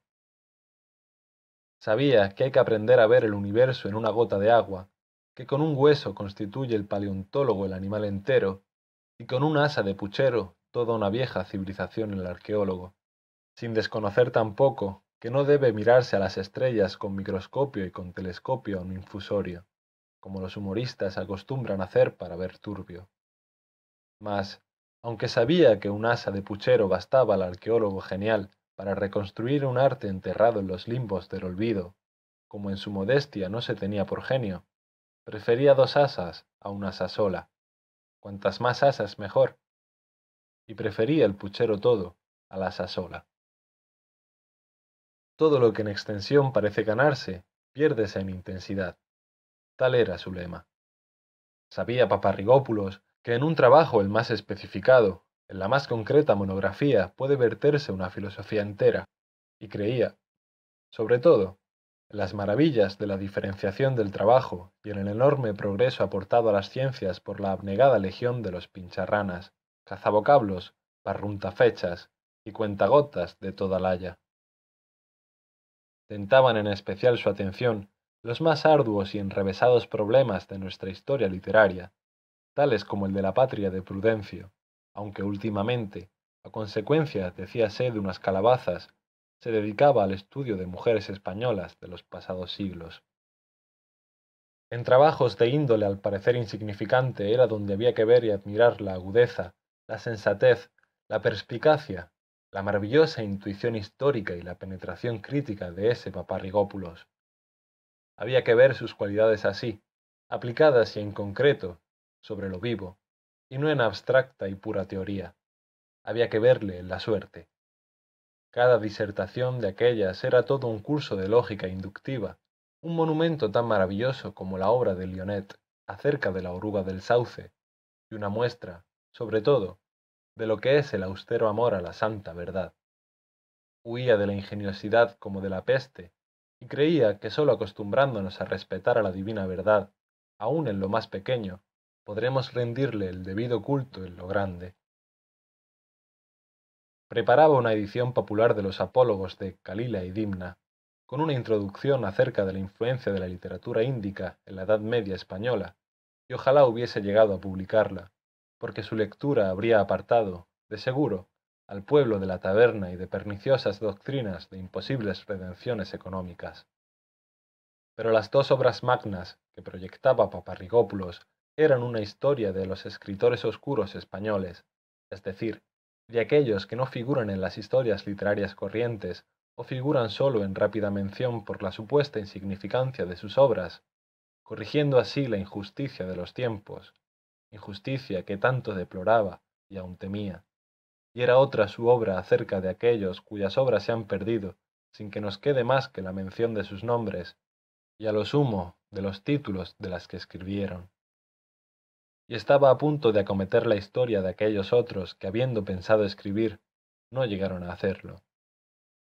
Para el mejor logro de sus empresas, una vez nutrido del sustancioso meollo de nuestra literatura nacional, se había bañado en las extranjeras, y como esto se le hacía penoso, pues era torpe para lenguas extranjeras y su aprendizaje exige tiempo que para más altos estudios necesitaba, recurrió a un notable expediente, aprendido de su ilustre maestro y era que leía las principales obras de crítica e historia literaria que en el extranjero se publicaran, siempre que las hallase en francés, y una vez que había cogido la opinión media de los críticos más reputados respecto a este o aquel autor, ojeábalo en un periquete para cumplir con su conciencia y quedar libre para rehacer juicios ajenos sin mengua de su escrupulosa integridad de crítico. Vese, pues, que no era ese Paparrigópulos uno de esos jóvenes espíritus vagabundos y erráticos que se pasean sin rumbo fijo por los dominios del pensamiento y de la fantasía, lanzando acaso acá y allá tal cual fugitivo chispazo. No. Sus tendencias eran rigurosa y sólidamente itinerarias. Era de los que van a alguna parte. Si en sus estudios no habría de aparecer nada saliente, debería sea que en ellos todo era cima, siendo a modo de mesetas trasunto fiel de las vastas y soleadas llanuras castellanas, donde ondea la mies dorada y sustanciosa. Así diera la providencia a España muchos Antolines Sánchez Paparrigópulos. Con ellos, haciéndonos todos dueños de nuestro tradicional peculio, podríamos sacarle pingües rendimientos. Paparrigópulos aspiraba, y aspira, pues aún vive y sigue preparando sus trabajos, a introducir la reja de su arado crítico, aunque solo sea un centímetro más que los aradores que le habían precedido en su campo, para que la mies crezca, merced a nuevos jugos, más lozana, y granen mejor las espigas, y la harina sea más rica, y comamos los españoles mejor pan espiritual y más barato. Hemos dicho que Paparrigópulos sigue trabajando y preparando sus trabajos para darlos a la luz. Y así es, Augusto había tenido noticias de los estudios de mujeres a que se dedicaba, por comunes amigos de uno y de otro, pero no había publicado nada, ni lo ha publicado todavía. No faltan otros eruditos que con la característica caridad de la especie, habiendo vislumbrado a Paparrigópulos y envidiosos de antemano de la fama que prevén le espera, tratan de empequeñecerle. Tal hay que dice de Paparrigópulos que, como el zorro, borra con el jopo sus propias huellas dando luego vueltas y más vueltas por otros derroteros para despistar al cazador, y que no se sepa por dónde fue a atrapar la gallina, cuando si de algo peca es de dejar en pie los andamios, una vez acabada la torre, impidiendo así que se admire y vea bien ésta. Otro le llama desdeñosamente concinador, como si el de concinar no fuese arte supremo. El de más allá le acusa ya de traducir, ya de arreglar ideas tomadas del extranjero, olvidando que el revestirlas paparrigópulos en tan neto, castizo y transparente castellano como el suyo, las hace castellanas y por ende propias, no de otro modo que hizo el padre Isla, propio el Gil Blas de Lesage. Alguno le moteja de que su principal apoyo es una honda fe en la ignorancia ambiente, desconociendo el que así le juzga que la fe es transportadora de montañas. Pero la suprema injusticia de estos y otros rencorosos juicios de gentes a quienes Paparrigópulos ningún mal ha hecho. Su injusticia notoria se verá bien clara con solo tener en cuenta que todavía no ha dado Paparrigópulos nada a luz, y que todos los que le muerden los zancajos hablan de oídas y por no callar. No se puede, en fin, escribir de este erudito singular, sino con reposada serenidad sin efectismos ni bolescos de ninguna clase.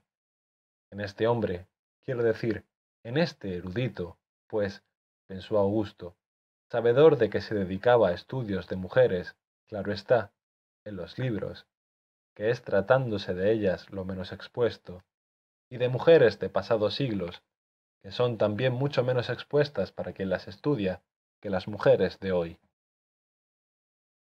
A este Antolín, erudito y solitario, que por timidez de dirigirse a las mujeres en la vida y para vengarse de esta timidez las estudiaba en los libros, fue a quien acudió a ver Augusto para de él aconsejarse. No bien lo hubo expuesto su propósito, prorrumpió el erudito. ¡Ay! Pobre señor Pérez, ¿cómo le compadezco a usted? ¿Quiere estudiar a la mujer? Tarea le mando. Como usted la estudia, hay que sacrificarse. El estudio, y estudio oscuro, paciente, silencioso, es mi razón de ser en la vida. Pero yo, ya lo sabe usted, soy un modesto, modestísimo obrero del pensamiento, que acopio y ordeno materiales para que otros que vengan detrás de mí sepan aprovecharlos. La obra humana es colectiva, nada que no sea colectivo es ni sólido ni durable. ¿Y las obras de los grandes genios? La Divina Comedia, la Eneida, una tragedia de Shakespeare, un cuadro de Velázquez. Todo eso es colectivo, mucho más colectivo de lo que se cree. La Divina Comedia, por ejemplo, fue preparada por toda una serie. Sí, ya sé eso. Y respecto a Velázquez, a propósito, ¿conoce usted el libro de Justi sobre él? Para Antolín, el principal, casi el único valor de las grandes obras maestras del ingenio humano consiste en haber provocado un libro de crítica o de comentario. Los grandes artistas, poetas, pintores, músicos, historiadores, filósofos, han nacido para que un erudito haga su biografía y un crítico comente sus obras. Y una frase cualquiera de un gran escritor directo no adquiere valor hasta que un erudito no la repite y cita la obra, la edición y la página en que la expuso. Y todo aquello de la solidaridad del trabajo colectivo no era más que envidia e impotencia. Pertenecía a la clase de esos comentadores de Homero, que si Homero mismo redivivo entrase en su oficina cantando, lo echarían a empellones porque les estorbaba el trabajar sobre los textos muertos de sus obras y buscar un ápax cualquiera en ellas. Pero, bien, ¿qué opina usted de la psicología femenina? le preguntó Augusto.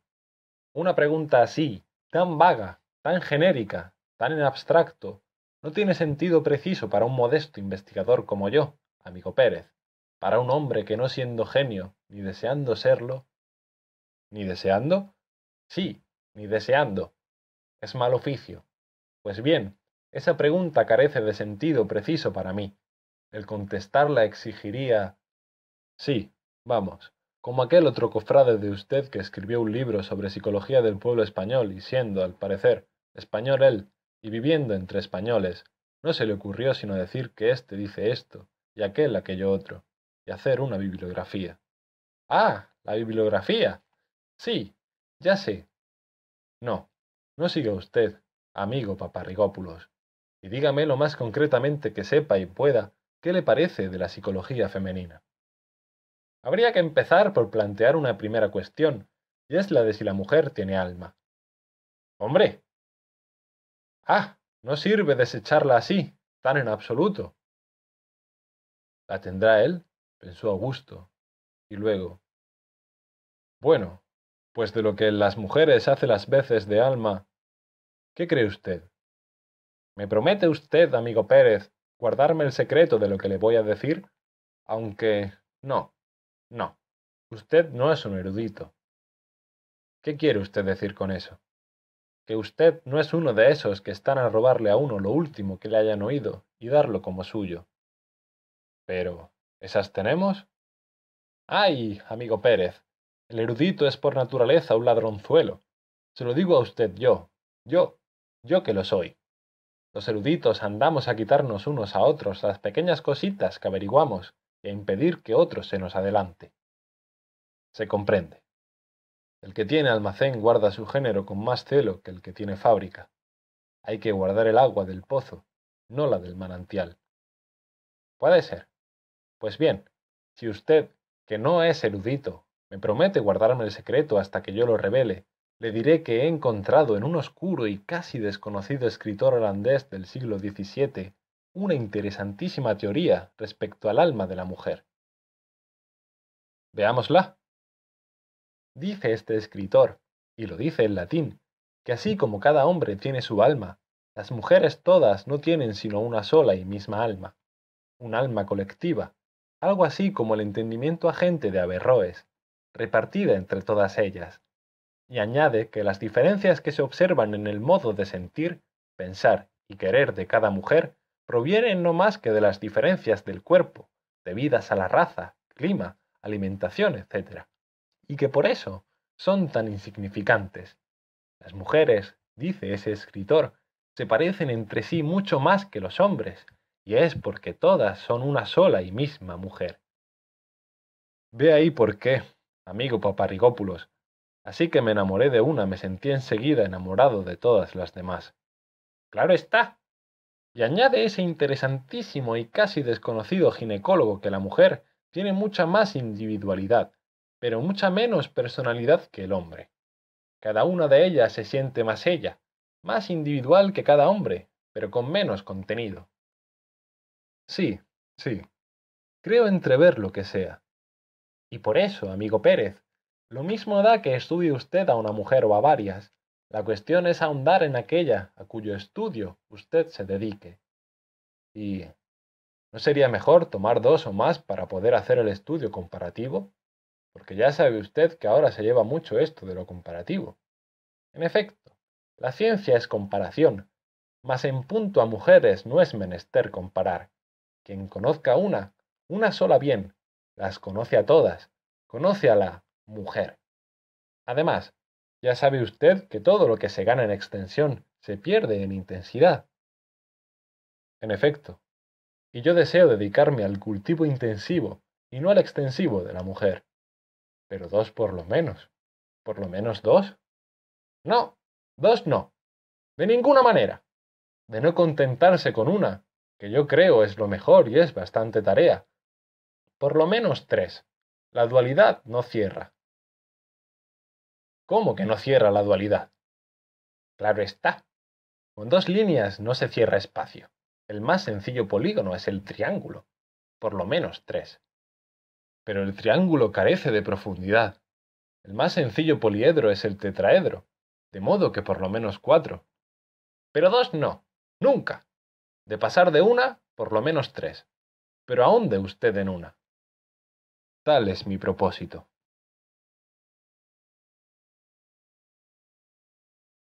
Veinticuatro.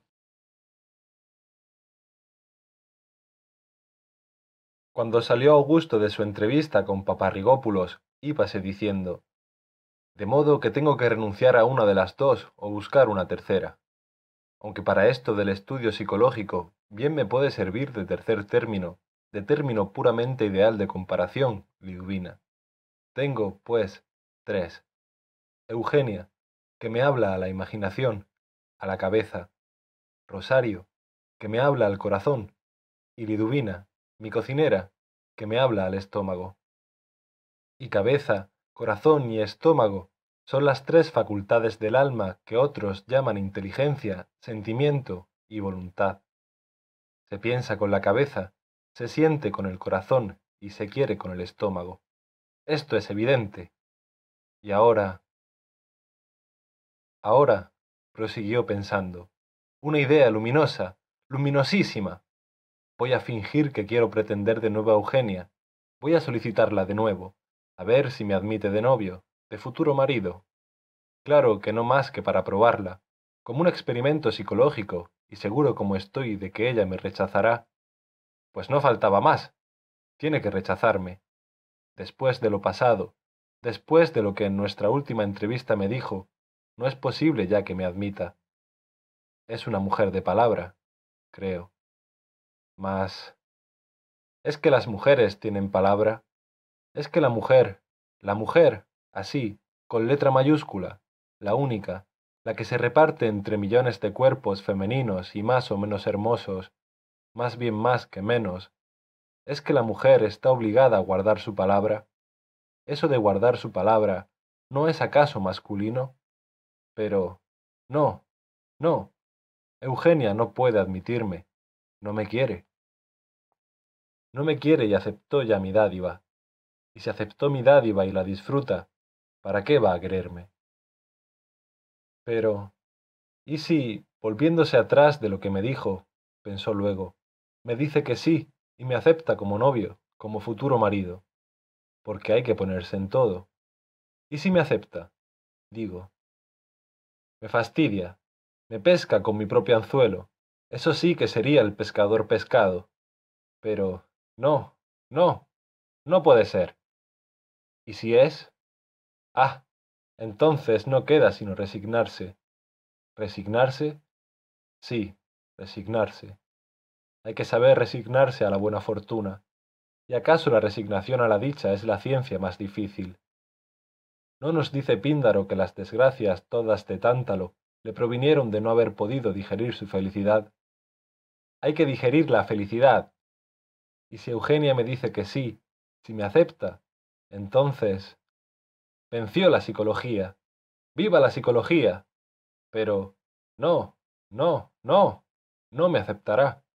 No puede aceptarme, aunque solo sea por salirse con la suya. Una mujer como Eugenia no da su brazo a torcer. La mujer, cuando se pone frente al hombre a ver cuál es de más tesón y constancia en sus propósitos, es capaz de todo. No, no me aceptará. Rosarito le espera. Con estas tres palabras, preñadas de sentimiento, interrumpió Liduvina el curso de las reflexiones de su amo. Di, Liduvina, ¿crees tú que las mujeres sois fieles a lo que una vez hayáis dicho? ¿Sabéis guardar vuestra palabra? Según y conforme. Sí, el estribillo de tu marido. Pero contesta derechamente y no como acostumbráis a hacer las mujeres, que rara vez contestáis a lo que se os pregunta, sino a lo que se os figuraba que se os iba a preguntar. ¿Y qué es lo que usted quiso preguntarme? Que si vosotras, las mujeres, guardáis una palabra que hubieseis dado. Según la palabra. ¿Cómo según la palabra? Pues claro está. Unas palabras se dan para guardarlas y otras para no guardarlas. Ya nadie se engaña, porque es valor entendido. Bueno, bueno. Di a Rosario que entre. Y cuando Rosario entró, preguntóle Augusto, Di, Rosario, ¿qué crees tú? ¿Que una mujer debe guardar la palabra que dio o que no debe guardarla? No recuerdo haberle dado a usted palabra alguna.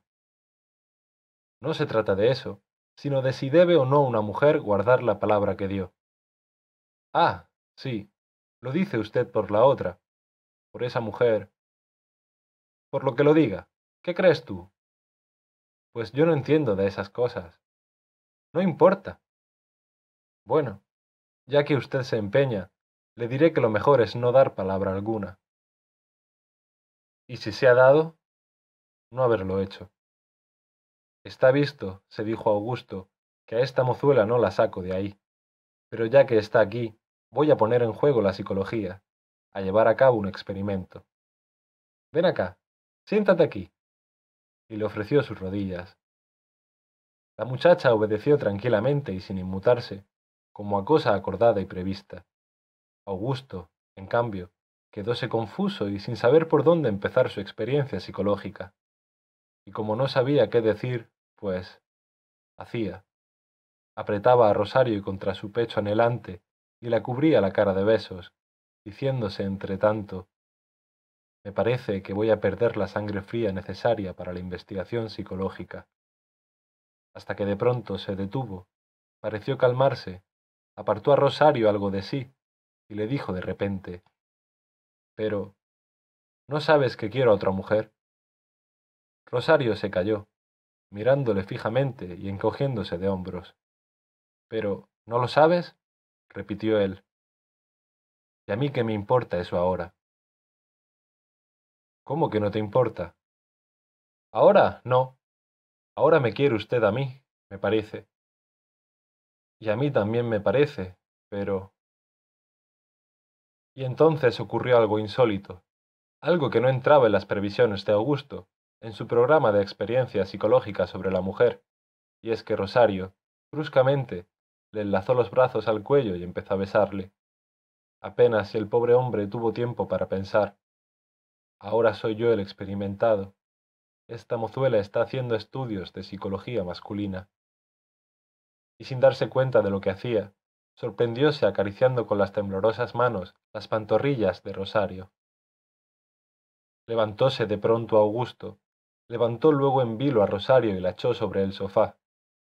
Ella se dejaba hacer, con el rostro encendido, y él, teniéndola sujeta de los brazos con sus dos manos, se le quedó mirando a los ojos. No los cierres, Rosario, no los cierres, por Dios, ábrelos. Así, así, cada vez más, déjame que me vean ellos, tan chiquitito. Y al verse a sí mismo en aquellos ojos como en un espejo vivo, sintió que la primera exaltación se le iba templando.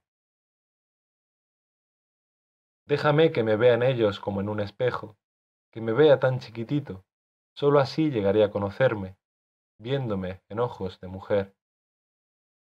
Y el espejo le miraba de un modo extraño. Rosario pensaba, este hombre no me parece como los demás. Debe de estar loco. Apartóse de pronto de ella Augusto, se miró a sí mismo y luego se palpó, exclamando al cabo.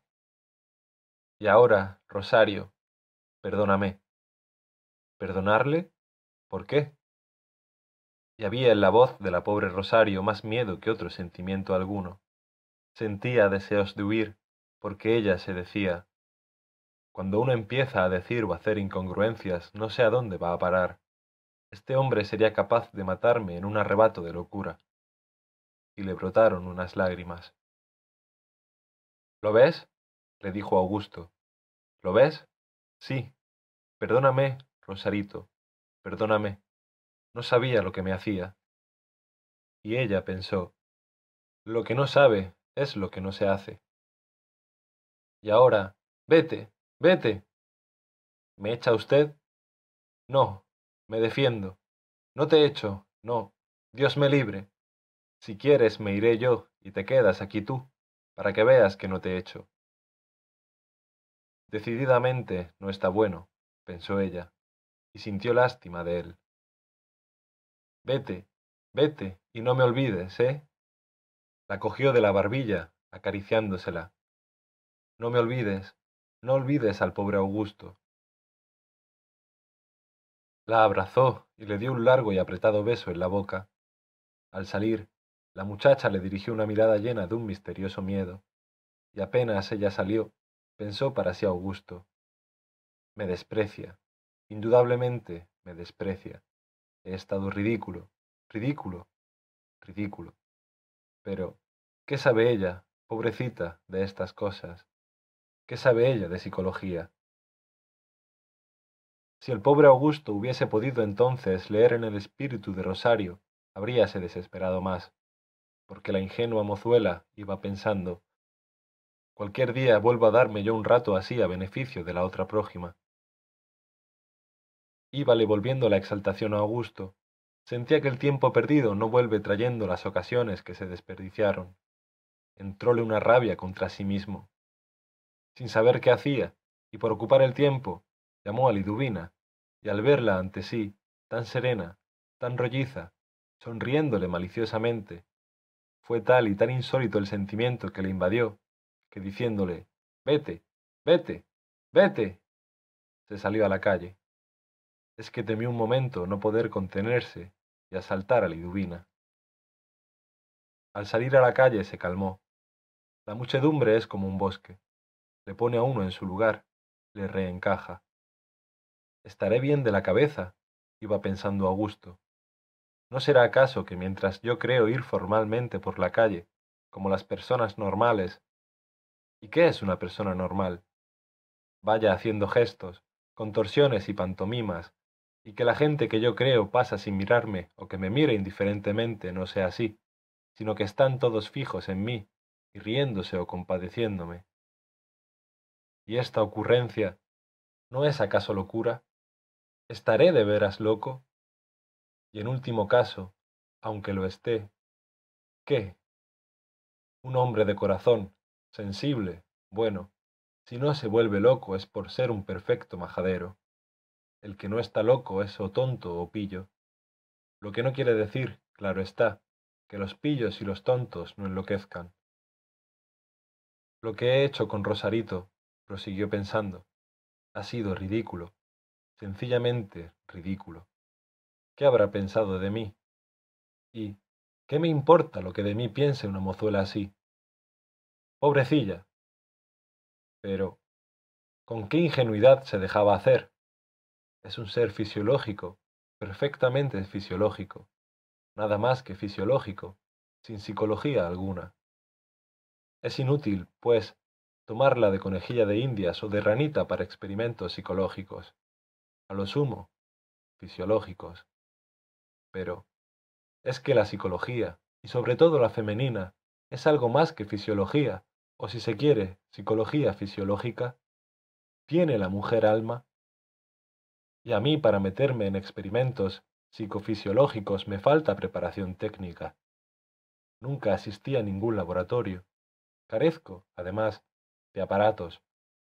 Y la psicofisiología exige aparatos. Estaré, pues, loco. Después de haberse desahogado con estas meditaciones callejeras por en medio de la atareada muchedumbre indiferente a sus cuitas, sintióse ya tranquilo y se volvió a casa.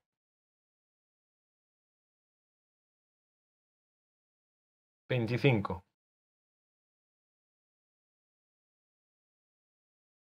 Fue Augusto a ver a Víctor, a acariciar al tardío hijo de éste, a recrearse en la contemplación de la nueva felicidad de aquel hogar, y de paso consultar con él sobre el estado de su espíritu. Y al encontrarse con su amigo a solas, le dijo ¿Y de aquella novela o cómo era? Ah, sí, Nibola. ¿Qué estabas escribiendo? Supongo que ahora, con lo del hijo, la habrás abandonado. Pues supones mal. Precisamente por eso, por ser ya padre, he vuelto a ella, y en ella desahogo el buen humor que me llena. ¿Querrás leerme algo de ella? Sacó Víctor las cuartillas y empezó a leer por aquí y por allá a su amigo. Pero hombre, te me han cambiado, exclamó Augusto. ¿Por qué? Porque ahí hay cosas que rayan en lo pornográfico y hasta a veces pasan de ello. ¿Pornográfico? De ninguna manera. Lo que hay aquí son crudezas, pero no pornografía. Alguna vez algún desnudo, pero nunca un desvestido. Lo que hay es realismo. Realismo, sí, y además... Cinismo, ¿no es eso? Cinismo, sí. Pero el cinismo no es pornografía. Estas crudezas son un modo de excitar la imaginación, para conducirla a un examen más penetrante de la realidad de las cosas. Esas crudezas son crudezas pedagógicas. Lo dicho, pedagógicas. Y algo grotescas. En efecto, no te lo niego, gusto de la bufonería, que es siempre en el fondo tétrica. Por lo mismo, no me agradan sino los chistes lúgubres, las gracias funerarias. La risa por la risa misma me da grima y hasta miedo. La risa no es sino la preparación para la tragedia. Pues a mí esas bufonadas crudas me producen un detestable efecto. Porque eres un solitario, Augusto, un solitario, entiéndemelo bien, un solitario... y yo las escribo para curar. No, no. No las escribo para nada, sino porque me divierte escribirlas, y si divierten a los que las lean, me doy por pagado. Pero si a la vez logro con ellas poner en camino de curación a algún solitario como tú, de doble soledad. ¿Doble? Sí, soledad de cuerpo y soledad de alma. A propósito, Víctor. Sí, ya sé lo que vas a decirme. Venías a consultarme sobre tu estado, que desde hace algún tiempo es alarmante, verdaderamente alarmante, ¿no es eso? Sí, eso es. Lo adiviné. Pues bien, Augusto, cásate, y cásate cuanto antes. Pero, ¿con cuál? Ah, pero, ¿hay más de una? ¿Y cómo has adivinado también eso? Muy sencillo. Si hubieses preguntado, pero, ¿con quién? No habría supuesto que hay más de una, ni que esa una haya. Mas al preguntar, pero, ¿con cuál? Se entiende con cuál de las dos, o tres, o diez, o n. Es verdad. Cásate, pues, cásate, con una cualquiera de las n de que estás enamorado, con la que tengas más a mano, y sin pensarlo demasiado. Ya ves, yo me casé sin pensarlo. Nos tuvieron que casar. Es que ahora me ha dado por dedicarme a las experiencias de psicología femenina. La única experiencia psicológica sobre la mujer es el matrimonio. El que no se casa jamás podrá experimentar psicológicamente el alma de la mujer. El único laboratorio de psicología femenina o de ginepsicología es el matrimonio. Pero eso no tiene remedio. Ninguna experimentación de verdad la tiene. Todo el que se mete a querer experimentar algo, pero guardando la retirada, no quemando las naves, nunca sabe nada de cierto.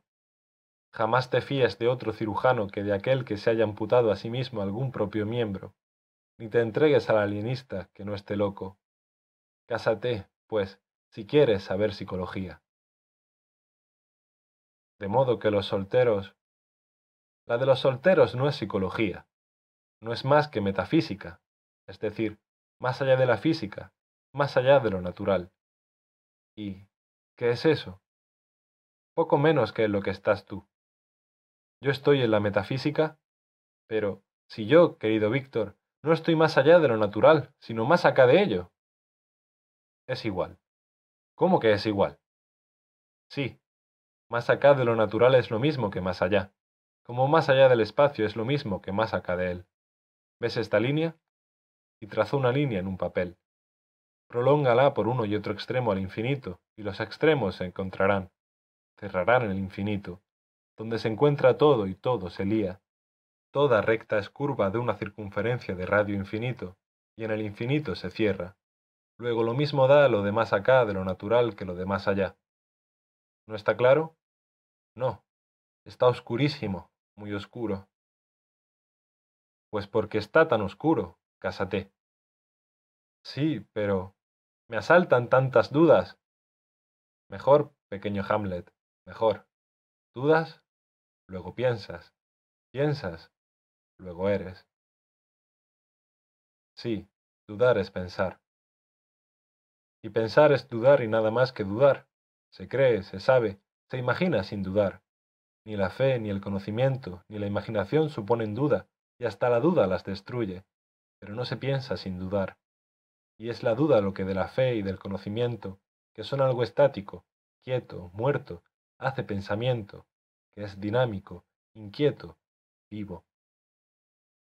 ¿Y la imaginación?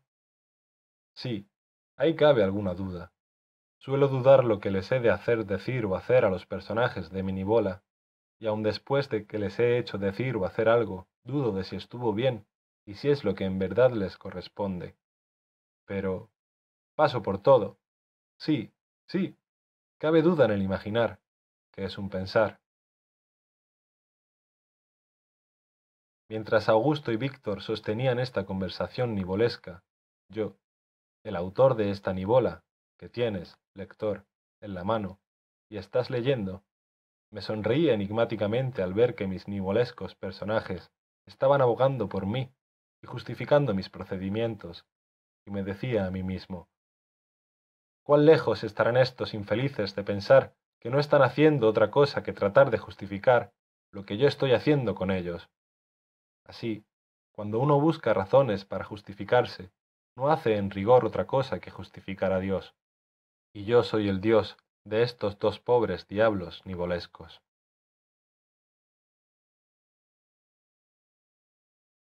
Veintiséis. Augusto se dirigió a casa de Eugenia dispuesto a tentar la última experiencia psicológica, la definitiva, aunque temiendo que ella le rechazase, y encontróse con ella en la escalera, que bajaba para salir cuando él subía para entrar. ¿Usted por aquí, don Augusto?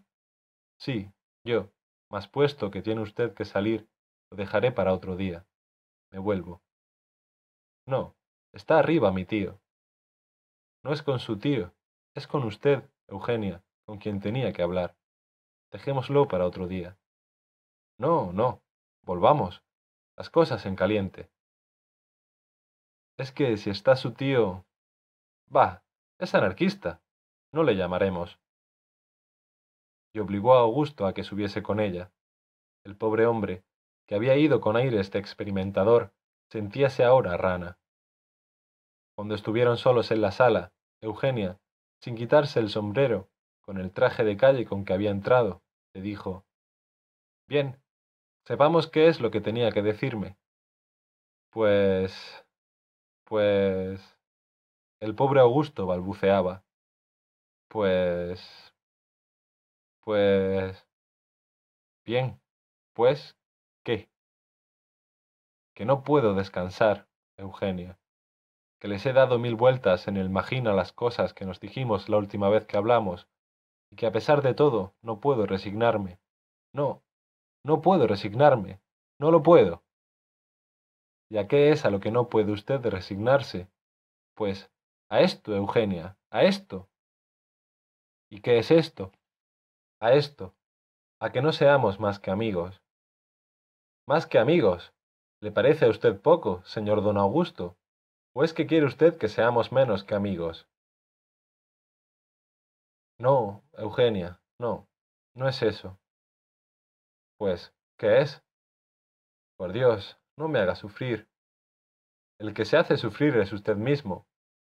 No puedo resignarme, no. Pues, ¿qué quiere usted?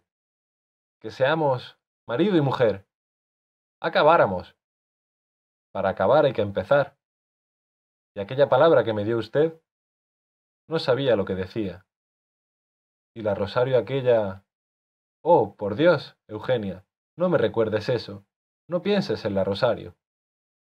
Eugenia entonces se quitó el sombrero, lo dejó sobre una mesilla, volvió a sentarse y luego pausadamente y con solemnidad dijo Pues bien, Augusto, ya que tú, que eres al fin y al cabo un hombre, no te crees obligado a guardar la palabra, yo, que no soy nada más que una mujer, tampoco debo guardarla. Además, quiero librarte de la rosario y de las demás rosarios o petras que puedan envolverte. Lo que no hizo la gratitud por tu desprendimiento, ni hizo el despecho de lo que con Mauricio me pasó. Ya ves, si te soy franca, hace la compasión. Sí, Augusto, me das pena, mucha pena. Y al decir esto le dio dos leves palmaditas con la diestra en una rodilla. Eugenia. y le tendió los brazos como para cogerla. Eh, cuidadito, exclamó ella apartándose y hurtándose de ellos. Cuidadito. Pues la otra vez. ¿La última vez? Sí, pero entonces era diferente. Estoy haciendo de rana, pensó el psicólogo experimental. Sí, prosiguió Eugenia, a un amigo, nada más que un amigo, pueden permitírsele ciertas pequeñas libertades que no se deben otorgar al, vamos, al novio. Pues no lo comprendo. Cuando nos hayamos casado, Augusto, te lo explicaré. Y ahora que te cito, ¿eh? Esto es hecho, pensó Augusto, que se sintió ya completa y perfectamente rana. Y ahora, agregó Eugenia levantándose, voy a llamar a mi tío. ¿Para qué? Toma, para darle parte. Es verdad, exclamó Augusto, consternado. Al momento llegó don Fermín. Mire usted, tío, le dijo Eugenia, aquí tiene usted a don Augusto Pérez, que ha venido a pedirme la mano, y yo se la he concedido. Admirable, admirable, exclamó don Fermín, admirable. Ven acá, hija mía, ven acá que te abrace. Admirable. ¿Tanto le admira a usted que vayamos a casarnos, tío? No. Lo que me admira, lo que me arrebata, lo que me subyuga es la manera de haber resuelto este asunto, los dos solos, sin medianeros. ¡Viva la anarquía! Y es lástima, es lástima que para llevar a cabo vuestro propósito tengáis que acudir a la autoridad. Por supuesto, sin acatarla en el fuero interno de vuestra conciencia. ¿Eh? Pro fórmula. Nada más que pro fórmula. Porque yo sé que os consideráis ya marido y mujer. Y en todo caso, yo, yo solo, en nombre del Dios anárquico, os caso. Y esto basta. Admirable, admirable. Don Augusto, desde hoy esta casa es su casa. ¿Desde hoy? Tiene usted razón, sí, lo fue siempre. Mi casa... ¿Mía? Esta casa que habito fue siempre de usted, fue siempre de todos mis hermanos, pero desde hoy... Usted me entiende. Sí, le entienda usted, tío. En aquel momento llamaron a la puerta y Eugenia dijo, La tía. Y al entrar ésta en la sala y ver aquello, exclamó, Ya, enterada. ¿Con qué es cosa hecha? Esto ya me lo sabía yo. Augusto pensaba, Rana, rana completa, y me han pescado entre todos. Se quedará usted hoy a comer con nosotros, por supuesto, para celebrarlo, dijo doña Ermelinda. ¿Y qué remedio? se le escapó al pobre rana.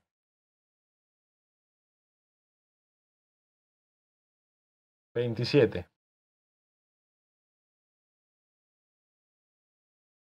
Empezó entonces para Augusto una nueva vida. Casi todo el día se lo pasaba en casa de su novia y estudiando no psicología, sino estética. ¿Y Rosario? No volvió por su casa. La siguiente vez que le llevaron la ropa planchada fue otra la que se la llevó, una mujer cualquiera. Y apenas se atrevió a preguntar por qué no venía ya Rosario. ¿Para qué? Si lo adivinaba. Y este desprecio, porque no era sino desprecio, bien lo conocía y, lejos de dolerle, casi le hizo gracia. Bien, bien se desquitaría él en Eugenia, que, por supuesto, seguía con lo de Eh, cuidadito y manos quedas. Buena era ella para otra cosa. Eugenia le tenía ración de vista, y no más que de vista, encendiéndole el apetito. Una vez le dijo él, Me entran unas ganas de hacer unos versos a tus ojos. Y ella le contestó, Hazlos, mas para ello, agregó él, sería conveniente que tocases un poco el piano. Oyéndote en él, en tu instrumento profesional, me inspiraría. Pero ya sabes, Augusto, que desde que, gracias a tu generosidad, he podido ir dejando mis lecciones, no he vuelto a tocar el piano y que lo aborrezco. Me ha costado tantas molestias. No importa, tócalo, Eugenia, tócalo para que yo escriba mis versos. Sea, pero por única vez. Sentóse Eugenia a tocar el piano, y mientras lo tocaba, escribió Augusto esto. Mi alma vagaba lejos de mi cuerpo, en las brumas perdida de la idea, perdida allá en las notas de la música, que según dicen cantan las esferas. Y yacía mi cuerpo solitario, sin alma y triste, errando por la tierra, nacidos para arar juntos la vida, no vivían, porque él era materia, tan solo y ella nada más que espíritu, buscando completarse, dulce Eugenia.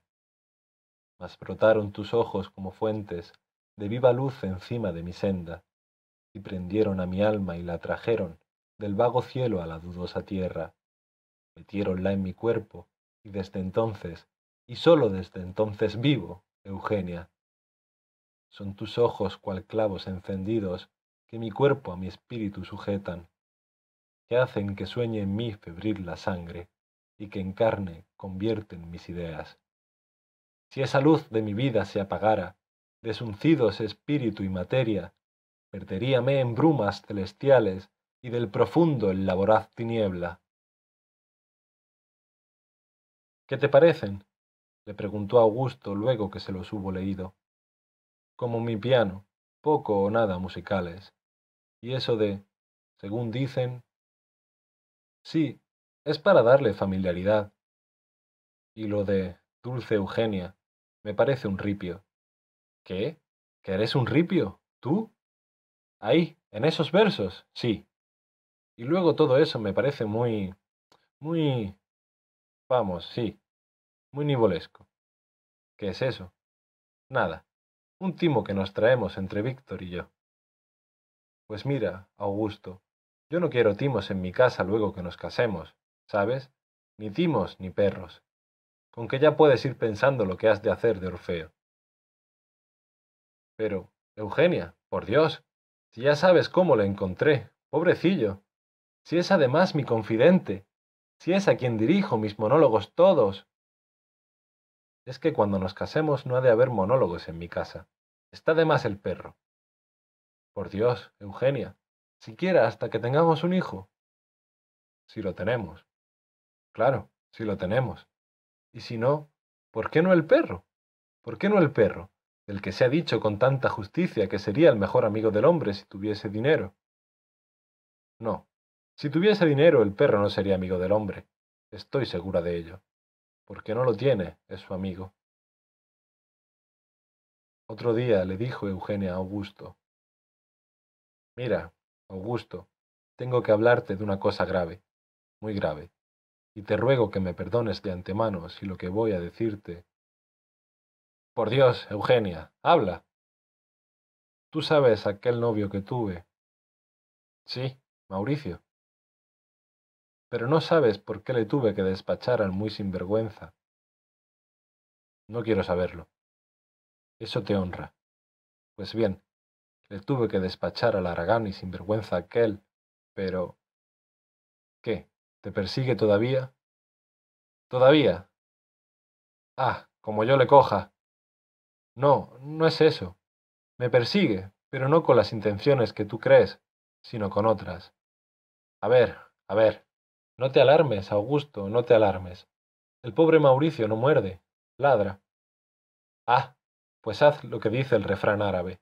Si vas a detenerte con cada perro que te salga a ladrar al camino, nunca llegarás al fin de él.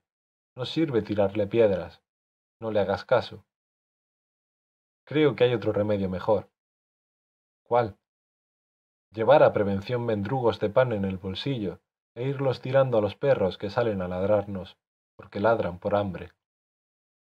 ¿Qué quieres decir? Que ahora Mauricio no pretende sino que le busques una colocación cualquiera o un modo de vivir, y dice que me dejará en paz. Y si no, si no, amenaza con perseguirme para comprometerme. Desvergonzado, bandido. No te exaltes, y creo que lo mejor es quitárnosle de en medio, buscándole una colocación cualquiera que le dé para vivir y que sea lo más lejos posible. Es, además, de mi parte, algo de compasión, porque el pobrecillo es como es y... Acaso tengas razón, Eugenia. Y mira, creo que podré arreglarlo todo. Mañana mismo hablaré a un amigo mío y me parece que le buscaremos un empleo. Y, en efecto, pudo encontrarle el empleo y conseguir que le destinasen bastante lejos.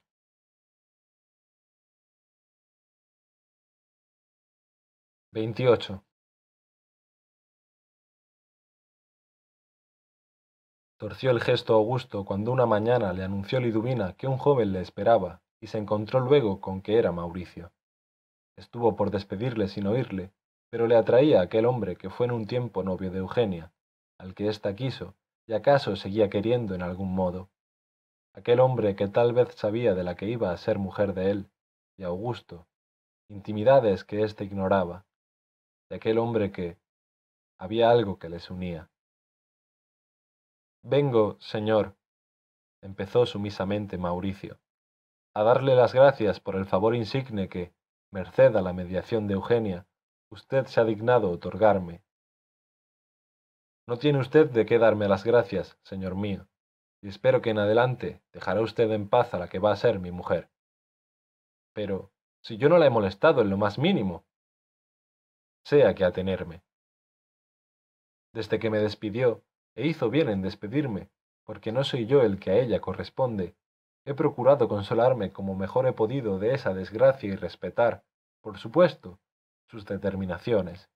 Y si ella le ha dicho a usted otra cosa, le ruego que no vuelva a mentar a la que va a ser mi mujer, y mucho menos que insinúe siquiera el que haya faltado lo más mínimo a la verdad. Consuélese como pueda y déjenos en paz. Es verdad, y vuelvo a darles a ustedes dos las gracias por el favor que me han hecho proporcionándome este empleíto. Iré a servirlo y me consolaré como pueda. Por cierto, que pienso llevarme conmigo a una muchachita. Y, a mí qué me importa eso, caballero. Es que me parece que usted debe de conocerla. ¿Cómo? ¿Cómo? ¿Quiere usted burlarse? No, no. Es una tal Rosarito, que está en un taller de planchado y que me parece le solía llevar a usted la plancha. Augusto palideció. ¿Sabrá este todo? se dijo, y esto le azoró aún más que su anterior sospecha de que aquel hombre supiese de Eugenia lo que él no sabía. Pero repúsose al pronto y exclamó ¿Y a qué me viene usted ahora con eso? Me parece, prosiguió Mauricio, como si no hubiese oído nada, que a los despreciados se nos debe dejar del que nos consolemos los unos a los otros. Pero, ¿qué quiere usted decir, hombre? ¿Qué quiere usted decir? Y pensó Augusto si allí, en aquel que fue escenario de la última aventura con Rosario, estrangularía o no a aquel hombre. No se exalte así, don Augusto, no se exalte así. No quiero decir sino lo que he dicho. Ella, la que usted no quiere que yo miente, me despreció, me despachó, y yo me he encontrado con esa pobre chicuela, a la que otro despreció y...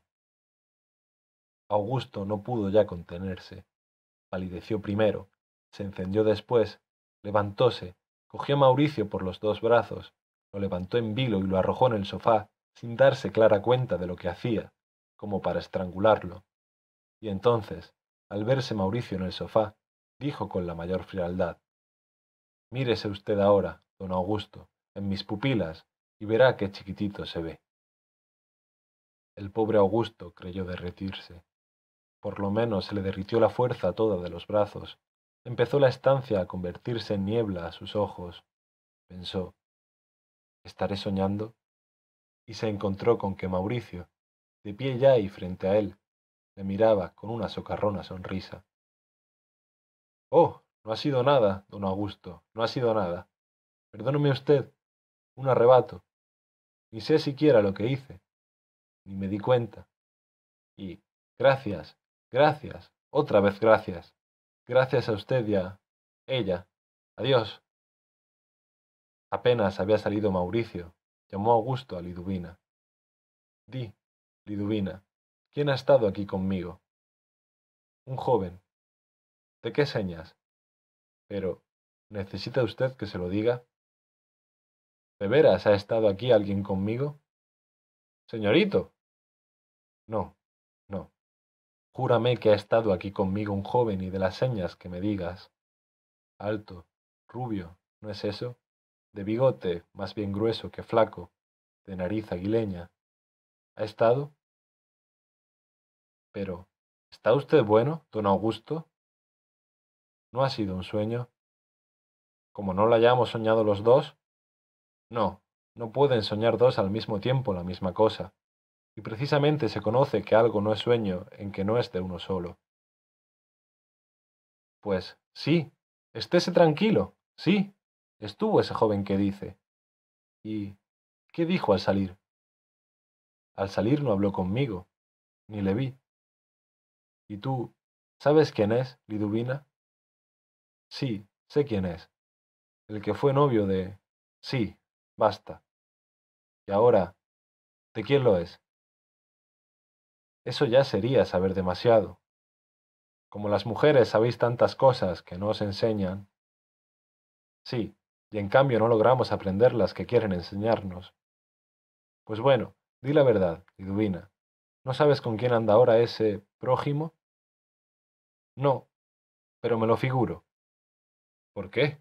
Por lo que está usted diciendo. Bueno, llama ahora a Domingo. ¿Para qué? Para saber si estoy también todavía soñando o no, y si tú eres de verdad Liduvina, su mujer, o si... o si Domingo está soñando también. Pero creo que hay otra cosa mejor. ¿Cuál? Que venga Orfeo.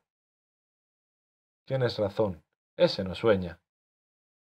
Al poco rato, habiendo ya salido Liduvina, entraba el perro. Ven acá, Orfeo, le dijo su amo, ven acá. Pobrecito, qué pocos días te quedan ya de vivir conmigo. No te quiere ella en casa.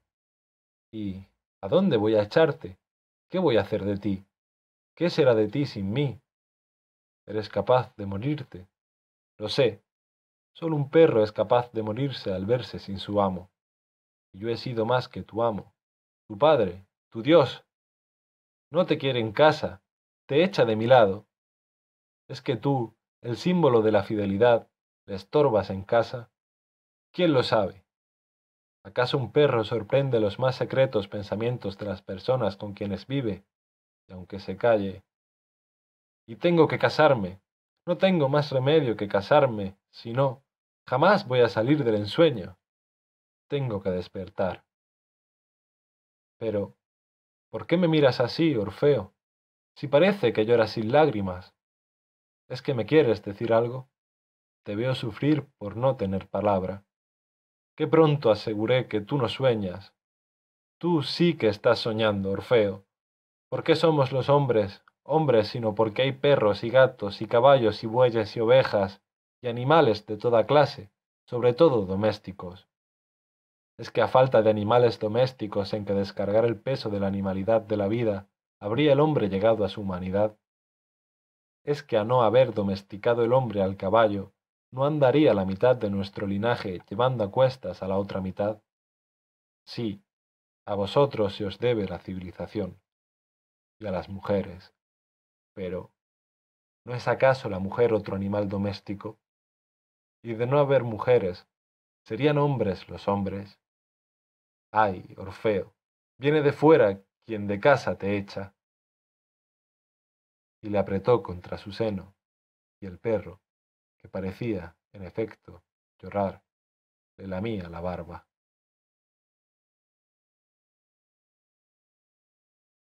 Veintinueve. Todo estaba dispuesto ya para la boda. Augusto la quería recogida y modesta, pero ella, su mujer futura, parecía preferir que se le diese más boato y resonancia. A medida que se acercaba aquel plazo el novio ardía por tomarse ciertas pequeñas libertades y confianzas, y ella, Eugenia, se mantenía más en reserva. Pero, si dentro de unos días vamos a ser el uno del otro, Eugenia, pues por lo mismo, es menester que empecemos ya a respetarnos. Respeto, respeto. El respeto excluye el cariño. Eso creerás tú, hombre al fin, y Augusto notaba en ella algo extraño, algo forzado. Alguna vez parecióle que trataba de esquivar sus miradas. Se acordó de su madre, de su pobre madre, y del anhelo que sintió siempre porque su hijo se casara bien. Y ahora, próximo a casarse con Eugenia, le atormentaba más lo que Mauricio le dijera de llevarse a Rosario. Sentía celos, unos celos furiosos, y rabia por haber dejado pasar una ocasión por el ridículo en que quedó ante la mozuela. Ahora estarán riéndose los dos de mí, se decía, y él doblemente, porque ha dejado a Eugenia encajándomela y porque se me lleva a Rosario. Y alguna vez le entraron furiosas ganas de romper su compromiso y de ir a la conquista de Rosario, a arrebatársela a Mauricio. ¿Y de aquella mocita, de aquella Rosario, qué se ha hecho? le pregunté Eugenia unos días antes de la boda. ¿Y a qué viene recordarme ahora eso? Ah, si no te gusta el recuerdo, lo dejaré. No, no, pero... Sí, como una vez interrumpió ella una entrevista nuestra, ¿no has vuelto a saber de ella? Y le miró con mirada de las que atraviesan. No, no he vuelto a saber de ella. ¿Quién la estará conquistando o quién la habrá conquistado a estas horas. Y apartando su mirada de Augusto, la fijó en el vacío, más allá de lo que miraba. Por la mente del novio pasaron, en tropel, extraños agüeros. Esta parece saber algo, se dijo, y luego en voz alta. ¿Es que sabes algo? ¿Yo? contestó ella fingiendo indiferencia, y volvió a mirarle.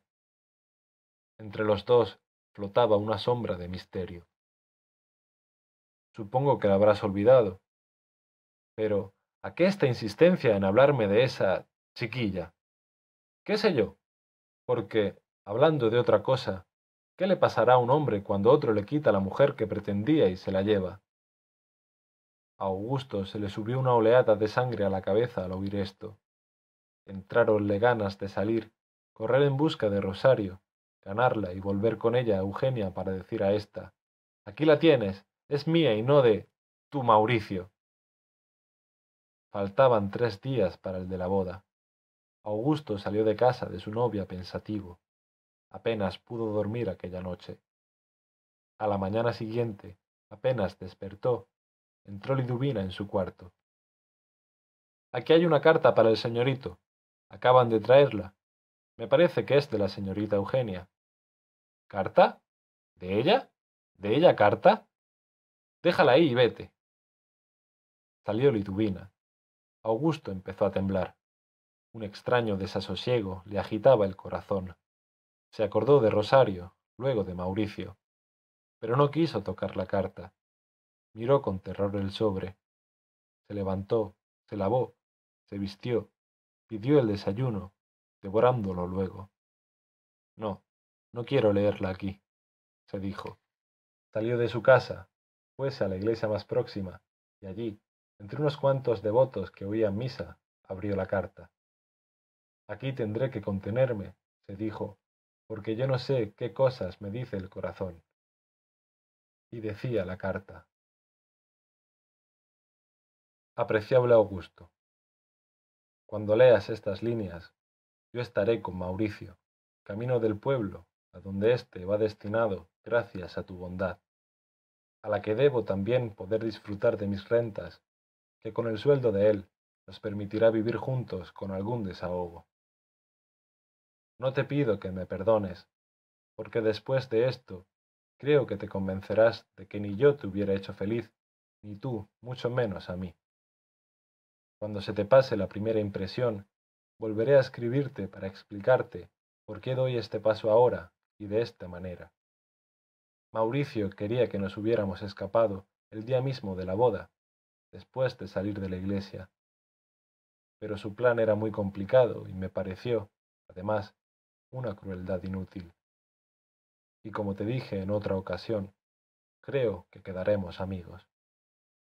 Tu amiga, Eugenia Domingo del Arco. Osdata. No viene con nosotros, Rosario. Te queda ahí y puedes con ella consolarte. Augusto se dejó caer en un banco, anonadado. Al poco rato se arrodilló y rezaba. Al salir de la iglesia parecíale que iba tranquilo, mas era una terrible tranquilidad de bochorno se dirigió a casa de Eugenia, donde encontró a los pobres tíos consternados. La sobrina les había comunicado por carta su determinación y no remaneció en toda la noche. Había tomado la pareja un tren que salió al anochecer, muy poco después de la última entrevista de Augusto con su novia. ¿Y qué hacemos ahora?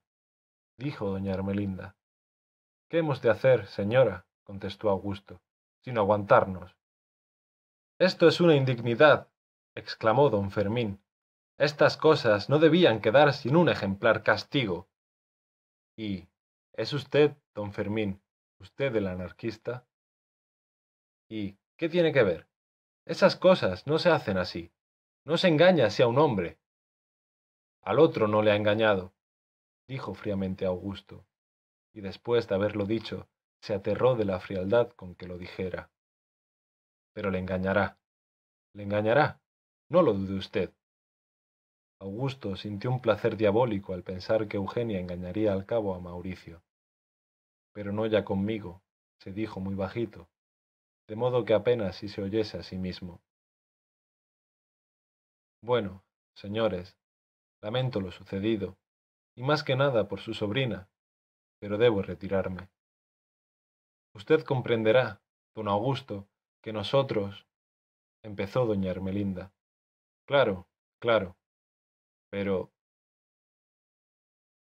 aquello no podía prolongarse. Augusto, después de breves palabras más, se salió. Iba aterrado de sí mismo y de lo que le pasaba, o mejor aún, de lo que no le pasaba. Aquella frialdad, al menos aparente, con que recibió el golpe de la burla suprema, Aquella calma le hacía que hasta dudase de su propia existencia. Si yo fuese hombre como los demás, se decía, con corazón, si fuese siquiera un hombre, si existiese en verdad, ¿Cómo podía haber recibido esto con la relativa tranquilidad con que lo recibo?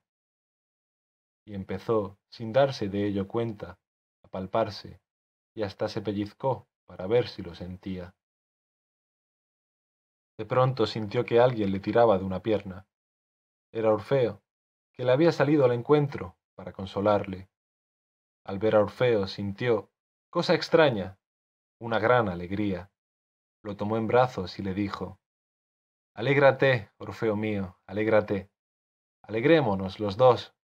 Ya no te echan de casa, ya no te separan de mí. Ya no nos separarán al uno del otro. Viviremos juntos en la vida en la muerte. No hay mal que por bien no venga, por grande que el mal sea y por pequeño que sea el bien, o al revés. Tú, tú eres fiel, Orfeo mío, tú eres fiel. Yo ya supongo que algunas veces buscarás tu perra, pero no por eso huyes de casa, no por eso me abandonas. Tú eres fiel, tú. Y mira, para que no tengas nunca que marcharte, traeré una perra a casa. Sí, te la traeré. Porque ahora, ¿es que has salido a mi encuentro para consolar la pena que debía tener, o es que me encuentras al volver de una visita a tu perra? De todos modos, tú eres fiel, tú, y ya nadie te echará de mi casa, nadie nos separará. Entró en su casa, y no bien se volvió a ver en ella, solo, se le desencadenó en el alma la tempestad que parecía calma. Le invadió un sentimiento en que se daban confundidos tristeza, amarga tristeza, celos, rabia, miedo, odio, amor, compasión, desprecio y, sobre todo, vergüenza, una enorme vergüenza, y la terrible conciencia del ridículo en que quedaba. Me ha matado, le dijo a Liduvina. ¿Quién? Ella. Y se encerró en su cuarto, y a la vez que las imágenes de Eugenia y de Mauricio presentábase a su espíritu la de Rosario, que también se burlaba de él y recordaba a su madre. Se echó sobre la cama, mordió la almohada, no acertaba a decirse nada concreto, se le enmudeció el monólogo, sintió como si se le acorchase el alma y rompió a llorar. Y lloró, lloró, lloró. Y en el llanto silencioso se le derretía el pensamiento.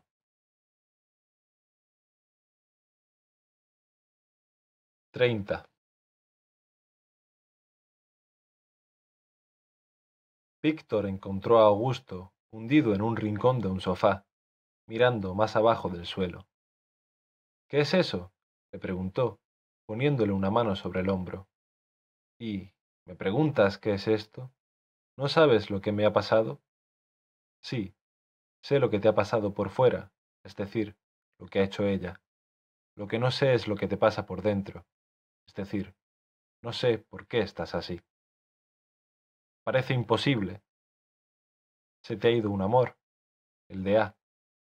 No te queda el de B, o el de C, o el de X, o el de otra cualquiera de las N. No es la ocasión para bromas, creo. Al contrario, esta es la ocasión de bromas. Es que no me duele el amor, es la burla, la burla, la burla. Se han burlado de mí, me han escarnecido, me han puesto en ridículo, han querido demostrarme, qué sé yo, que no existo. ¡Qué felicidad! No te burles, Víctor. ¿Y por qué no me he de burlar? Tú, querido Augusto, fuiste de experimentador y has sido experimentado. La quisiste tomar de rana, y es ella la que te ha tomado de rana a ti. Chapúzate, pues, en la charca, y a croar y a vivir, te ruego otra vez. Que no bromee, ¿eh? Pues bromearé. Para estas ocasiones se ha hecho la burla. Es que eso es corrosivo. Y hay que corroer. Y hay que confundir. Confundir sobre todo. Confundirlo todo. Confundir el sueño con la vela. La ficción con la realidad. Lo verdadero con lo falso. Confundirlo todo en una sola niebla. La broma que no es corrosiva y confundente no sirve para nada. El niño se ríe de la tragedia, el viejo llora en la comedia. Quisiste hacer la rana, te ha hecho rana. Acéptalo, pues, y sé para ti mismo rana. ¿Qué quieres decir con eso? Experimenta en ti mismo. Sí, que me suicide. No digo ni que sí ni que no. Sería una solución como otra, pero no la mejor. Entonces, que les busque y les mate. Matar por matar es un desatino, a lo sumo para librarse del odio, que no hace sino corromper el alma, porque más de un rencoroso se curó del rencor y sintió piedad, y hasta amor a su víctima, una vez que satisfizo su odio en ella. El acto malo libera del mal sentimiento, y es porque la ley hace el pecado. ¿Y qué voy a hacer? Habrás oído que en este mundo no hay sino devorar o ser devorado. Sí, burlarse de otros o ser burlado. No, cabe otro término tercero, y es devorarse uno a sí mismo, burlarse de sí mismo uno. Devórate. El que devora, goza, pero no se harta de recordar el acabamiento de sus goces y se hace pesimista. El que es devorado sufre, y no se harta de esperar la liberación de sus penas y se hace optimista. Devórate a ti mismo, y como el placer de devorarte se confundirá y neutralizará con el dolor de ser devorado, llegarás a la perfecta ecuanimidad de espíritu, a la ataraxia. No serás sino un mero espectáculo para ti mismo. ¿Y eres tú? ¿Tú, Víctor? ¿Tú el que me vienes con esas cosas? Sí, yo, Augusto, yo, soy yo.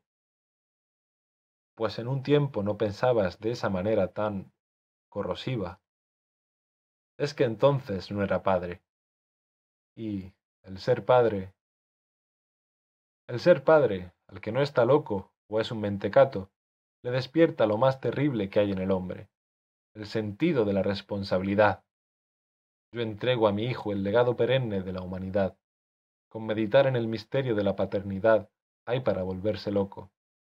Y si los más de los padres no se vuelven locos es porque son tontos o no son padres. Regocíjate, pues, Augusto, con que eso de habérsete escapado te evitó acaso el que fueses padre. Y yo te dije que te casaras, pero no que te hicieses padre. El matrimonio es un experimento psicológico, la paternidad lo es, patológico. Es que me ha hecho padre, Víctor. ¿Cómo? ¿Que te ha hecho padre? Sí, de mí mismo. Con esto creo haber nacido de veras, y para sufrir, para morir. Sí, el segundo nacimiento, el verdadero, es nacer por el dolor a la conciencia de la muerte incesante, de que estamos siempre muriendo.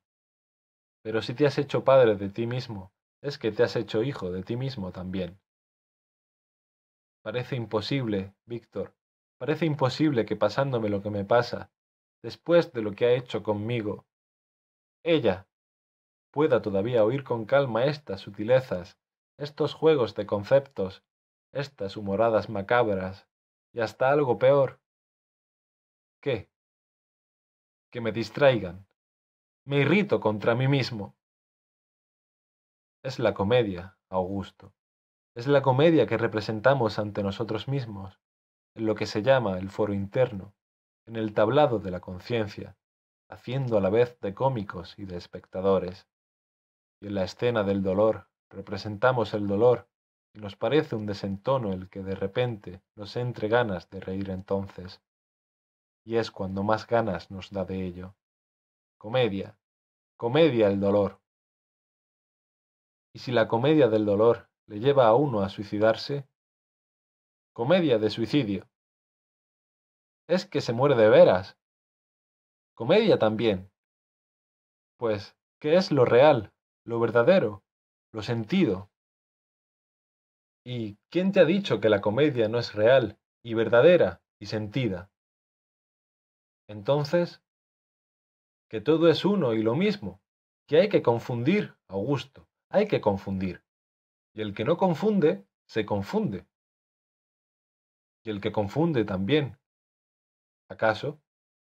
Entonces, pues esto, charlar, sutilizar, jugar con las palabras y los vocablos, pasar el rato. Ellos sí que lo estarán pasando. Y tú también. ¿Te has encontrado nunca a tus propios ojos más interesante que ahora? ¿Cómo sabe uno que tiene un miembro si no le duele? Bueno, ¿y qué voy a hacer yo ahora? Hacer, hacer, hacer. Va, ya te estás sintiendo personaje de drama o de novela. Contentémonos con serlo de ni bola. Hacer, hacer, hacer. ¿Te parece que hacemos poco con estar así hablando? Es la manía de la acción, es decir, de la pantomima. Dicen que pasan muchas cosas en un drama cuando los actores pueden hacer muchos gestos y dar grandes pasos y fingir duelos y saltar y... Pantomima, pantomima. Hablan demasiado. Dicen otras veces. Como si el hablar no fuese hacer. En el principio fue la palabra y por la palabra se hizo todo. Si ahora, por ejemplo, algún nibolista oculto ahí, tras ese armario, tomase nota taquigráfica de cuanto estamos aquí diciendo y lo reprodujese, es fácil que dijeran los lectores que no pasa nada, y, sin embargo, oh, si pudiesen verme dentro, Víctor, te aseguro que no dirían tal cosa. ¿Por dentro? ¿Por dentro de quién? ¿De ti? ¿De mí? Nosotros no tenemos dentro. Cuando no dirían que aquí no pasa nada es cuando pudiesen ver por dentro de sí mismos, de ellos, de los que leen. El alma de un personaje de drama, de novela o de nivola, no tiene más interior que el que le da, sí, su autor. No, el lector. Pues yo te aseguro, Víctor, no asegures nada y devórate, es lo seguro. Y me devoro, me devoro. Empecé, Víctor, como una sombra, como una ficción. Durante años he vagado como un fantasma, como un muñeco de niebla, sin creer en mi propia existencia, imaginándome ser un personaje fantástico que un oculto genio inventó para solazarse o desahogarse. Pero ahora, después de lo que me ha hecho, después de lo que me han hecho, después de esta burla, de esta ferocidad de burla, ahora sí, ahora me siento, ahora me palpo, ahora no dudo de mi existencia real. Comedia, comedia, comedia. ¿Cómo? Sí, en la comedia entra el que se crea rey, el que lo representa. Pero, ¿qué te propones con todo esto? Distraerte.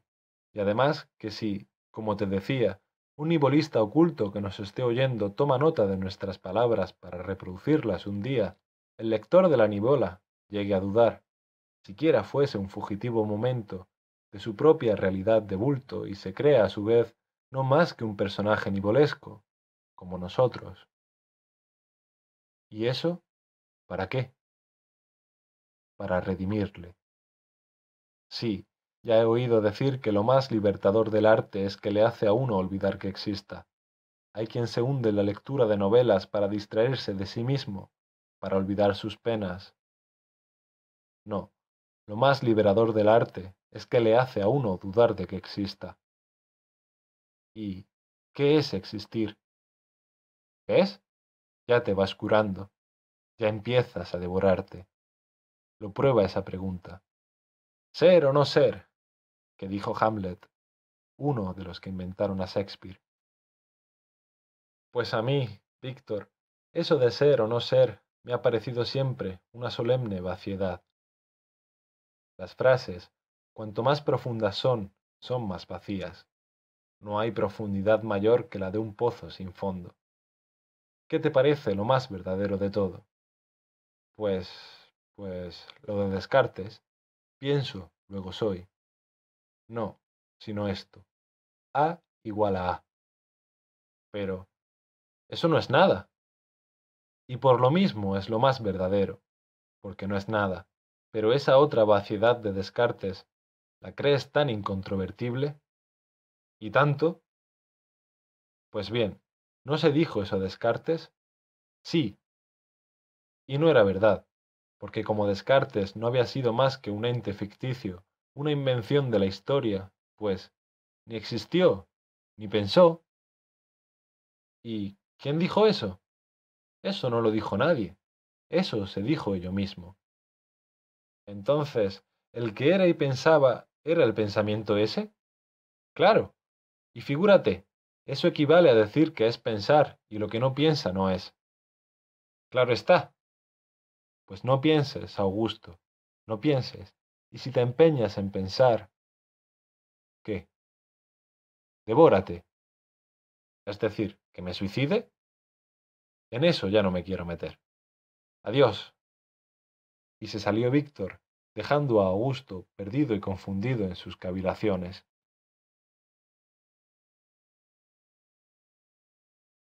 Treinta y uno. Aquella tempestad del alma de Augusto terminó, como en terrible calma, en decisión de suicidarse. Quería acabar consigo mismo, que era la fuente de sus desdichas propias. Mas antes de llevar a cabo su propósito, como el náufrago que se agarra a una débil tabla, ocurriósele consultarlo conmigo, con el autor de este relato.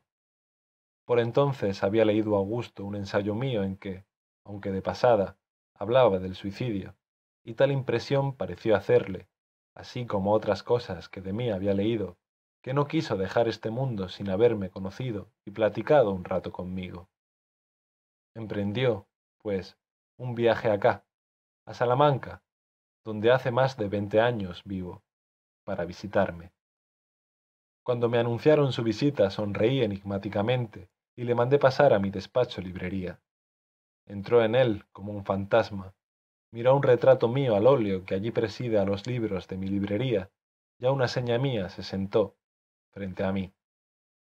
Empezó hablándome de mis trabajos literarios y más o menos filosóficos, demostrando conocerlos bastante bien, lo que no dejó, claro está, de halagarme.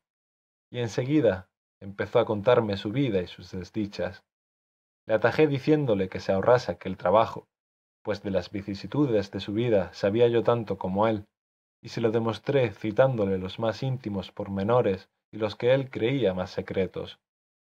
Me miró con ojos de verdadero terror, y como quien mira a un ser increíble.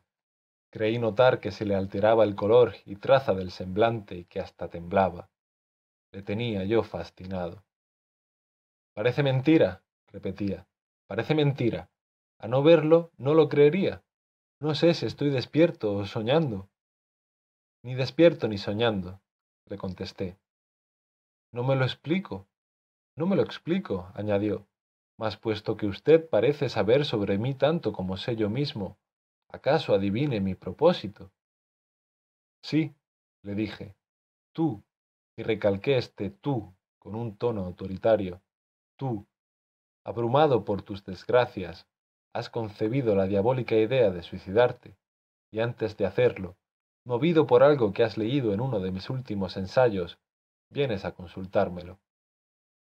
El pobre hombre temblaba como un azogado, mirándome como un poseído miraría. Intentó levantarse, acaso para huir de mí. No podía. No disponía de sus fuerzas. No, no te muevas, le ordené. Es que es que... balbuceó. Es que tú no puedes suicidarte, aunque lo quieras. ¿Cómo? exclamó al verse de tal modo negado y contradicho. Sí, para que uno se pueda matar a sí mismo, ¿qué es menester? le pregunté. Que tenga valor para hacerlo, me contestó. No, le dije, que esté vivo. Desde luego. Y tú no estás vivo. ¿Cómo que no estoy vivo? ¿Es que he muerto? Y empezó, sin darse clara cuenta de lo que hacía, a palparse a sí mismo. No, hombre, no, le repliqué. Te dije antes que no estabas despierto ni dormido, y ahora te digo que no estás ni muerto ni vivo. Acabe usted de explicarse de una vez, por Dios, acabe de explicarse, me suplicó consternado, porque son tales las cosas que estoy viendo y oyendo esta tarde que temo volverme loco.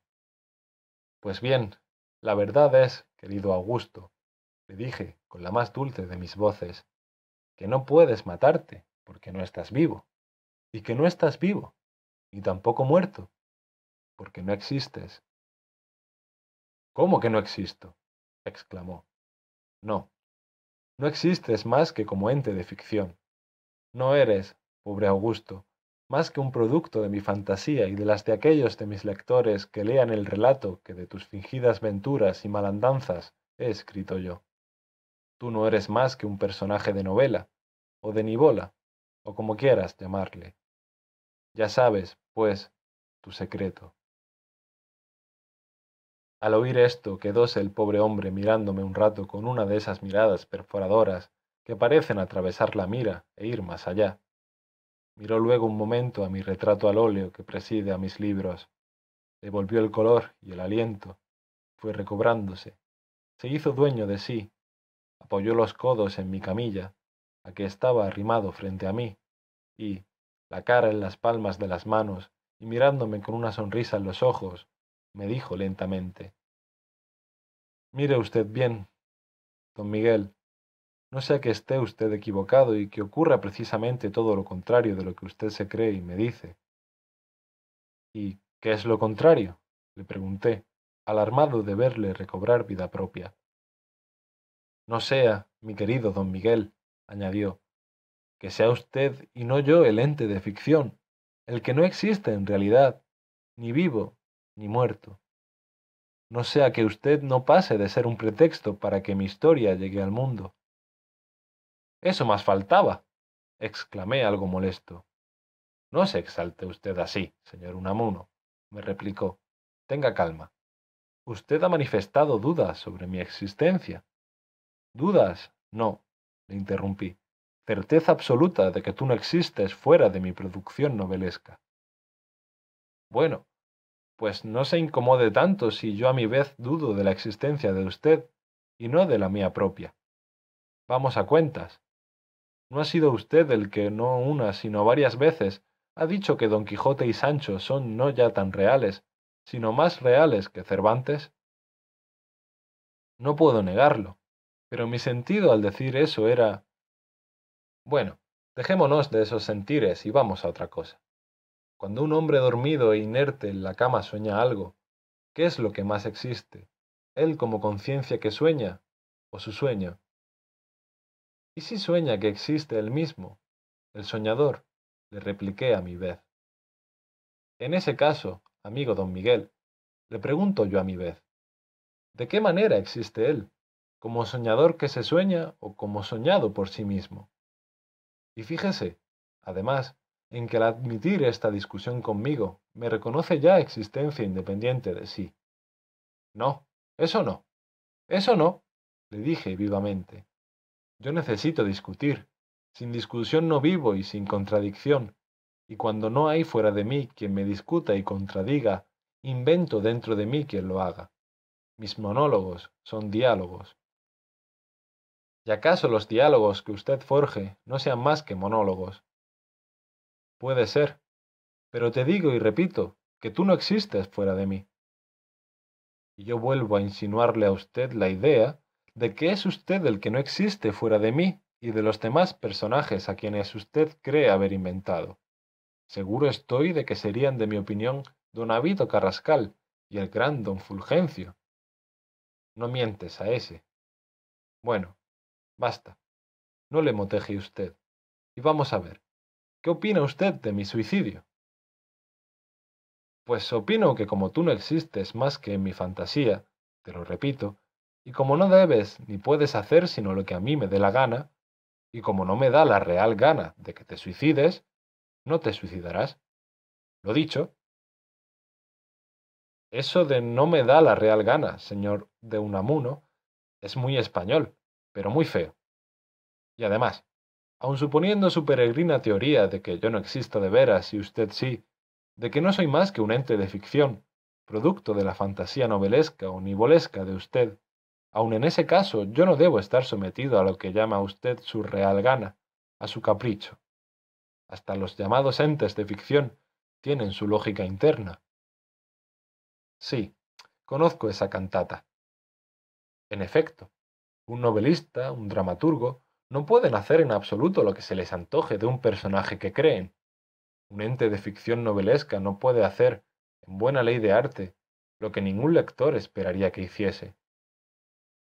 Un ser novelesco, tal vez. Entonces, pero un ser nivolesco... Dejemos esas bufonadas que me ofenden y me hieren en lo más vivo. Yo, sea por mí mismo, según creo, sea porque usted me lo ha dado, según supone usted, tengo mi carácter, mi modo de ser, mi lógica interior y esta lógica me pide que me suicide. Eso te creerás tú, pero te equivocas.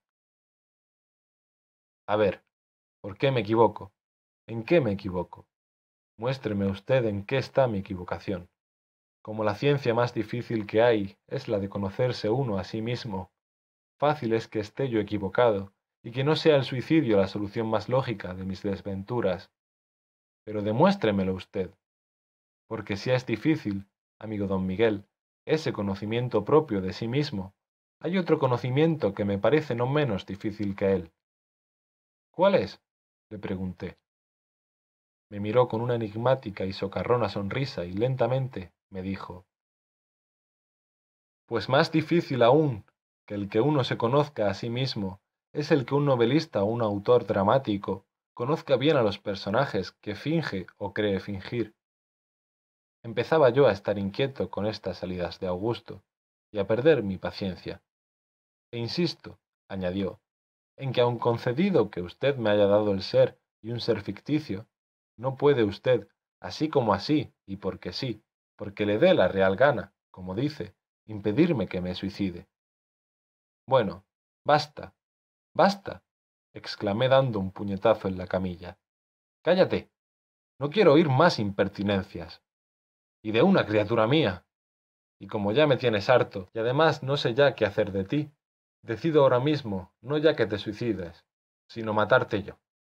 Vas a morir, pues, pero pronto, muy pronto. ¿Cómo? exclamó Augusto sobresaltado. ¿Que me va usted a dejar morir? ¿A hacerme morir? ¿A matarme? Sí, voy a hacer que mueras. Ah, eso nunca, nunca, nunca gritó. Ah, le dije, mirándole con lástima y rabia, ¿con que estabas dispuesto a matarte y no quieres que yo te mate? ¿Con que ibas a quitarte la vida y te resistes a que te la quite yo? Sí, no es lo mismo. En efecto, he oído contar casos análogos. He oído de uno que salió una noche armado de un revólver y dispuesto a quitarse la vida. Salieron unos ladrones a robarle, le atacaron, se defendió, mató a uno de ellos, huyeron los demás, y al ver que había comprado su vida por la de otro, renunció a su propósito. Se comprende, observó Augusto. La cosa era quitar a alguien la vida, matar a un hombre, y ya que mató a otro, ¿a qué había de matarse?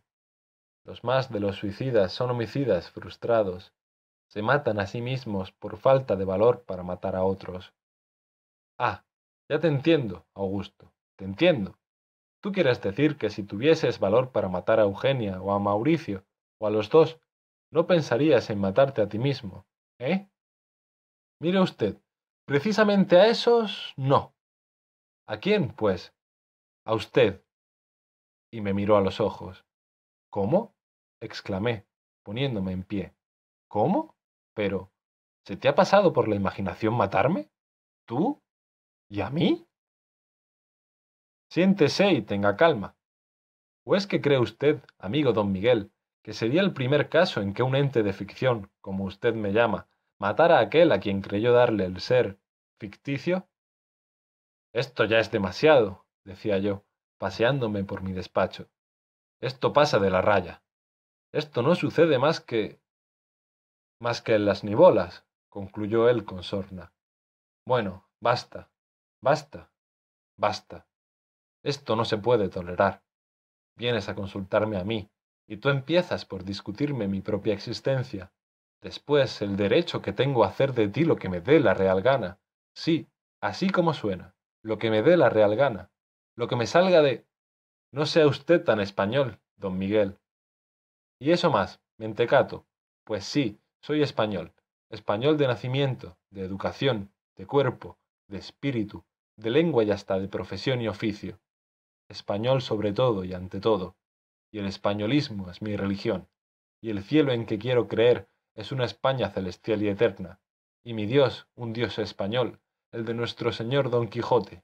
Un Dios que piensa en español y en español dijo, sea la luz. Y su verbo fue verbo español. Bien. ¿Y qué? me interrumpió, volviéndome a la realidad.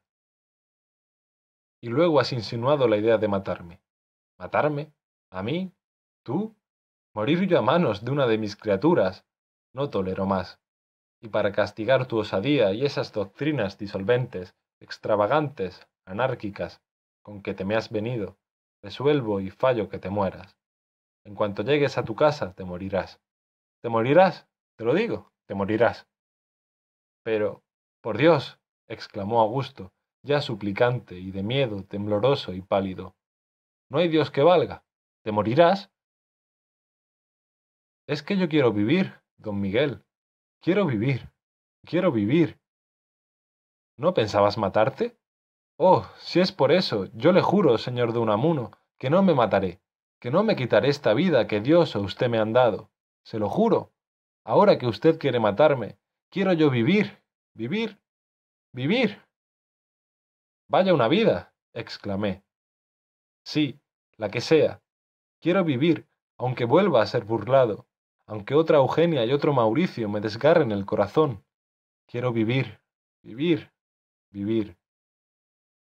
No puede ser ya. No puede ser. Quiero vivir, vivir, y ser yo, yo, yo. Pero si tú no eres sino lo que yo quiera. Quiero ser yo, ser yo. Quiero vivir. Y le lloraba la voz. No puede ser, no puede ser. Mire usted, don Miguel, por sus hijos, por su mujer, por lo que más quiera. Mire que usted no será usted, que se morirá. Cayó a mis pies de hinojos, suplicante y exclamando.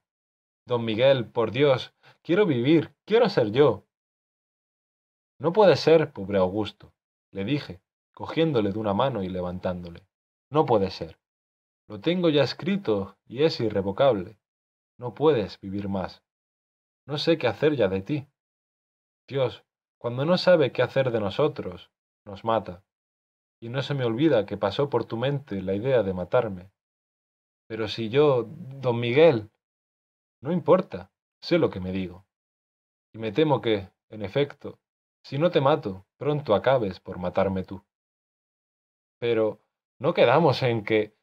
No puede ser, Augusto, no puede ser. Ha llegado tu hora. Está ya escrito y no puedo volverme atrás. Te morirás. Para lo que ha de valerte ya la vida. Pero, por Dios, no hay pero ni Dios que valgan. Vete. Con que no, ¿eh? me dijo. ¿Con que no? ¿No quiere usted dejarme ser yo? Salir de la niebla, vivir, vivir, vivir, verme, oírme, tocarme, sentirme, dolerme, serme, con que no lo quiere, con que he de morir ente de ficción, pues bien, mi señor creador, don Miguel, también usted se morirá, también usted, y se volverá a la nada de que salió. Dios dejará de soñarle. Se morirá usted, sí, se morirá, aunque no lo quiera. Se morirá usted y se morirán todos los que lean mi historia. Todos, todos, sin quedar uno entes de ficción como yo, lo mismo que yo. Se morirán todos, todos, todos. Os lo digo yo, Augusto Pérez, ente ficticio como vosotros, nivolesco, lo mismo que vosotros, porque usted, mi creador, mi don Miguel, no es usted más que otro ente nivolesco, y entes nivolescos sus lectores, lo mismo que yo, que Augusto Pérez, que su víctima. ¿Víctima? exclamé. Víctima. Sí. Crearme para dejarme morir. Usted también se morirá. El que crea, se crea, y el que se crea, se muere. Morirá usted, don Miguel, morirá usted y morirán todos los que me piensen. A morir, pues. Este supremo esfuerzo de pasión de vida, de ansia de inmortalidad, le dejó extenuado al pobre Augusto y le empujé a la puerta, por la que salió cabizbajo. Luego se tanteó, como si dudase ya de su propia existencia. Yo me enjugué una lágrima furtiva.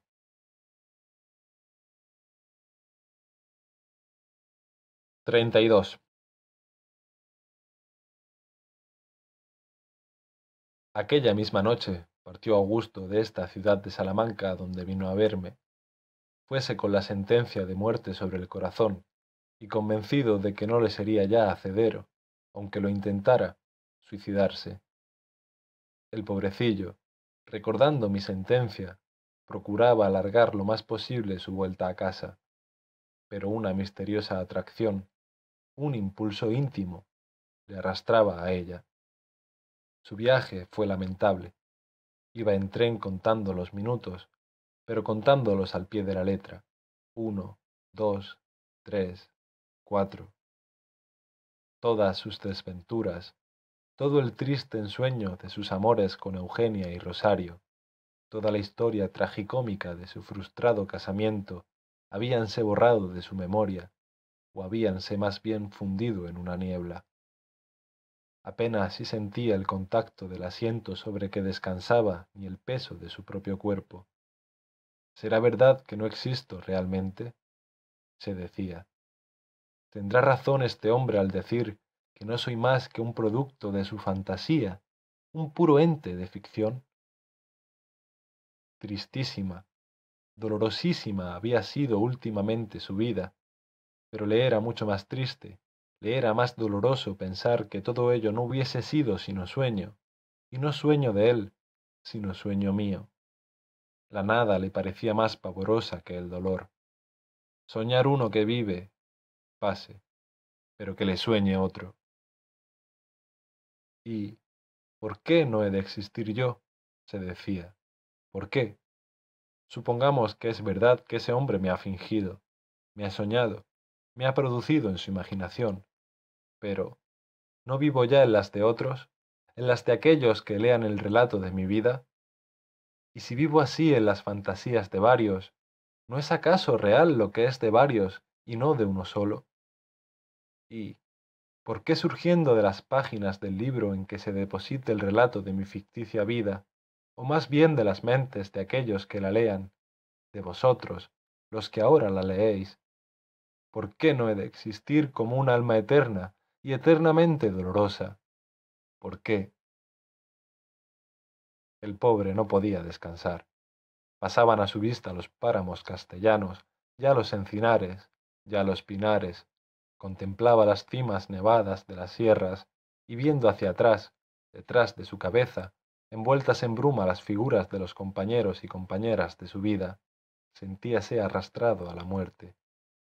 Llegó a su casa, llamó, y Liduvina, que salió a abrirle, palideció al verle. ¿Qué es eso, Liduvina? ¿De qué te asustas? Jesús, Jesús. El señorito parece más muerto que vivo. Trae cara de ser del otro mundo. Del otro mundo vengo, Liduvina, y al otro mundo voy. Y no estoy ni muerto ni vivo. Pero, ¿es que se ha vuelto loco? Domingo, Domingo. No llames a tu marido, Liduvina. Y no estoy loco. No. Ni estoy, te repito, muerto, aunque me moriré muy pronto, ni tampoco vivo. Pero, ¿qué dice usted? Que no existo, Liduvina, que no existo, que soy un ente de ficción, como un personaje de novela. Va, cosas de libros. Tome algo fortificante, acuéstese, arrópese y no haga caso de esas fantasías. Pero, ¿tú crees, Liduvina, que yo existo? Vamos, vamos, déjese de esas andróminas, señorito, a cenar y a la cama, y mañana será otro día.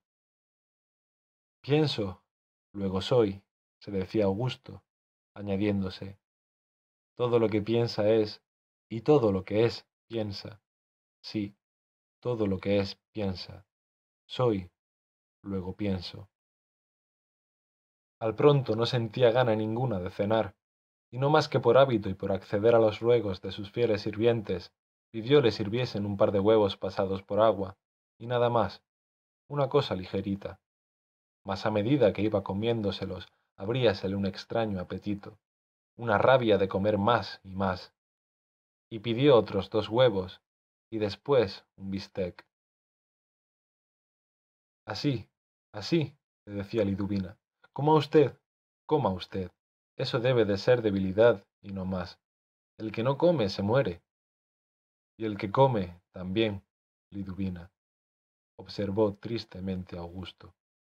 Sí, pero no de hambre. ¿Y qué más da morirse de hambre que de otra enfermedad cualquiera? Y luego pensó, pero no, no, yo no puedo morirme. Solo se muere el que está vivo, el que existe, y yo, como no existo, no puedo morirme. Soy inmortal.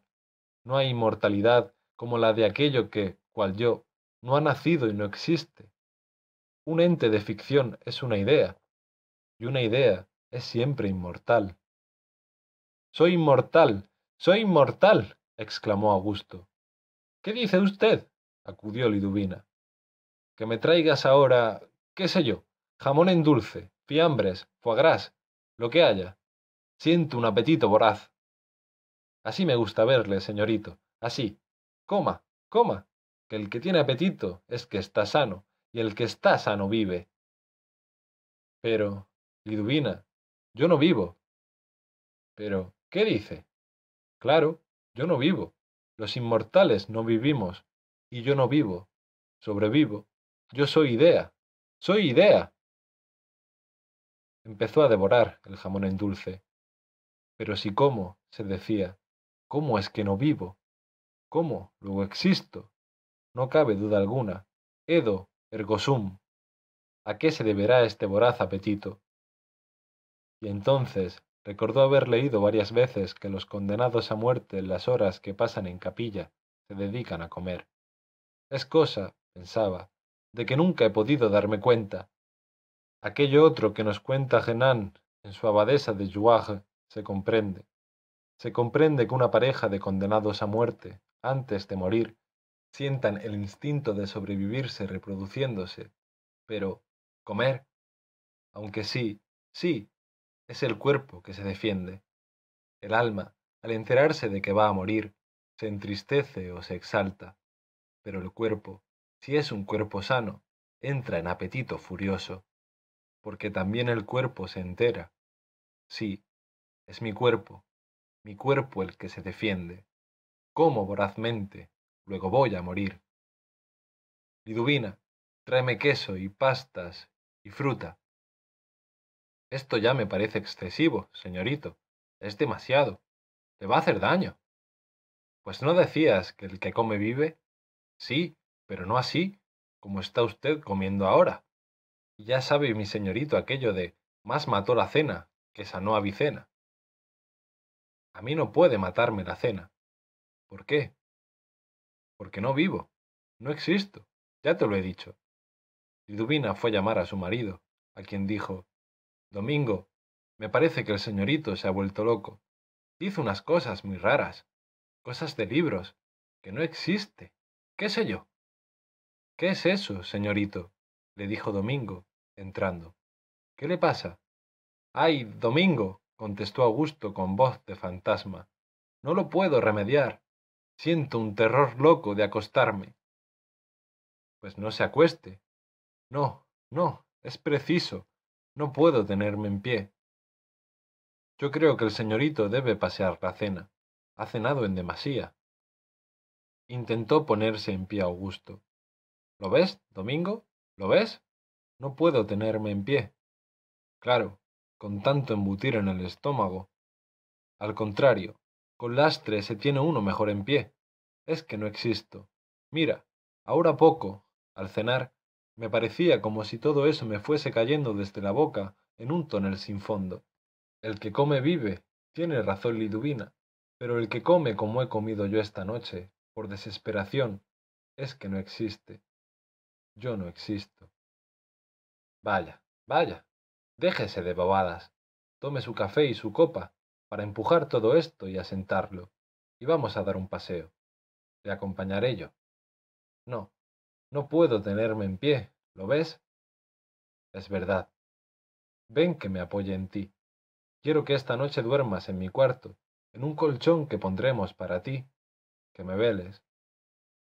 Mejor será, señorito, que yo no me acueste, sino me quede allí, en una butaca.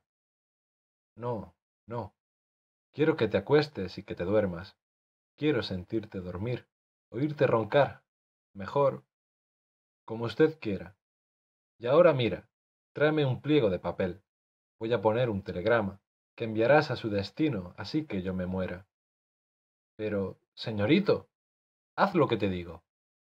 Domingo obedeció, llevóle el papel y el tintero, y Augusto escribió. Salamanca, Unamuno. Se salió usted con la suya. He muerto. Augusto Pérez. En cuanto me muera lo envías, ¿eh? Como usted quiera, contestó el criado, por no discutir más con el amo. Fueron los dos al cuarto. El pobre Augusto temblaba de tal modo al ir a desnudarse que no podía ni aun cogerse las ropas para quitárselas. Desnúdame tú, le dijo a Domingo. Pero, ¿qué le pasa a usted, señorito? Si parece que le ha visto el diablo. Está usted blanco y frío como la nieve. ¿Quiere que se llame al médico?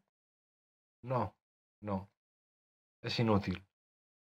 Le calentaremos la cama. ¿Para qué? Déjalo. Y desnúdame del todo, del todo. Déjame como mi madre me parió, como nací, si es que nací. No diga usted esas cosas, señorito. Ahora échame, échame tú mismo a la cama, que no me puedo mover. El pobre Domingo, aterrado a su vez acostó a su pobre amo. Y ahora, Domingo, ve diciéndome al oído, despacito, el Padre Nuestro, el Ave María y la Salve. Así, así, poco a poco, poco a poco.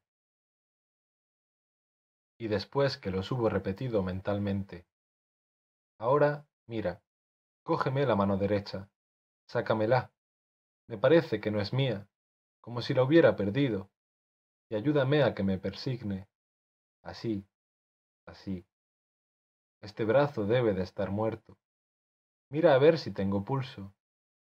Ahora déjame, déjame a ver si duermo un poco, pero tápame, tápame bien. Sí, mejor es que duerma, le dijo Domingo, mientras le subía el embozo de las mantas. Esto se le pasará durmiendo. Sí, durmiendo se me pasará. Pero di, ¿es que no he hecho nunca más que dormir, más que soñar? ¿Todo eso ha sido más que una niebla? Bueno, bueno, déjese de esas cosas. Todo eso no son sino cosas de libros, como dice mi Liduvina. Cosas de libros, cosas de libros. ¿Y qué no es cosa de libros, Domingo? es que antes de haber libros, en una u otra forma, antes de haber relatos, de haber palabra, de haber pensamiento, había algo. Y es que después de acabarse el pensamiento quedará algo. Cosas de libros. ¿Y qué no es cosa de libros? ¿Conoces a don Miguel de Unamuno, Domingo? Sí, algo he leído de él en los papeles, Dicen que es un señor un poco raro, que se dedica a decir verdades que no hacen al caso. Pero, ¿le conoces? ¿Yo? ¿Para qué? Pues también un amuno es cosa de libros. Todos lo somos. Y él se morirá. Sí, se morirá. Se morirá también, aunque no lo quiera. Se morirá. Y esa será mi venganza. ¿No quiere dejarme vivir? pues se morirá, se morirá, se morirá. Bueno, deje en paz a ese señor, que se muera cuando Dios lo haga, y usted a dormirse. A dormir, a dormir, a soñar, morir, dormir, dormir, soñar acaso. Pienso, luego soy, soy, luego pienso. No existo, no, no existo. Madre mía, Eugenia, Rosario, Unamuno. Y se quedó dormido. Al poco rato se incorporó en la cama lívido, anhelante, con los ojos todos negros y despavoridos, mirando más allá de las tinieblas y gritando Eugenia. Eugenia. Domingo acudió a él. Dejó caer la cabeza sobre el pecho y se quedó muerto. Cuando llegó el médico se imaginó al pronto que aún vivía. Habló de sangrarle, de ponerle sin apismos, pero pronto pudo convencerse de la triste verdad. Ha sido cosa del corazón. Un ataque de asistolia, dijo el médico. No, señor, contestó Domingo. Ha sido un asiento. Cenó terriblemente, como no acostumbra, de una manera desusada en él, como si quisiera, sí, desquitarse de lo que no habría de comer en adelante, ¿no es eso? ¿Acaso el corazón presintió su muerte? Pues yo, dijo Liduvina, creo que ha sido de la cabeza. Es verdad que cenó de un modo disparatado, pero como sin darse cuenta de lo que hacía y diciendo disparates. ¿Qué disparates? preguntó el médico. Que él no existía y otras cosas así. ¿Disparates? añadió el médico entre dientes y cual hablando consigo mismo. ¿Quién sabe si son o no esos disparates? ¿Quién sabe si existía o no? Y menos él mismo. Uno mismo es quien menos sabe de su existencia. No se existe sino para los demás. Y luego, en voz alta, agregó, el corazón, el estómago y la cabeza son los tres una sola y misma cosa. Sí, forman parte del cuerpo, dijo Domingo, y el cuerpo es una sola y misma cosa. Sin duda, pero más que usted lo cree. ¿Y usted sabe, señor mío, cuánto lo creo yo? También es cierto, y veo que no es usted torpe. No me tengo por tal, señor médico, y no comprendo a esas gentes que a cualquier persona con quien tropiezan parecen estimarla tonta, mientras no pruebe lo contrario. Bueno, pues, como iba diciendo, siguió el médico, el estómago elabora los jugos que hacen la sangre, el corazón riega con ellos a la cabeza y al estómago para que funcionen, y la cabeza rige los movimientos del estómago y del corazón. Y por tanto, este señor don Augusto ha muerto de las tres cosas, de todo el cuerpo, por síntesis. Pues yo creo, intervino Liduvina, que a mi señorito se le había metido en la cabeza morirse y, claro, el que se empeña en morir, al final se muere. Es claro, dijo el médico, si uno no creyese morirse, ni aun hallándose en la agonía, acaso no moriría. Pero así que le entre la menor duda de que no puede menos de morir, está perdido. Lo de mi señorito ha sido un suicidio y nada más que un suicidio, Ponerse a cenar como cenó viniendo como venía es un suicidio y nada más que un suicidio. Se salió con la suya. Disgustos, acaso. Y grandes, muy grandes. Mujeres. Ya, ya. Pero, en fin, la cosa no tiene ya otro remedio que preparar el entierro. Domingo lloraba.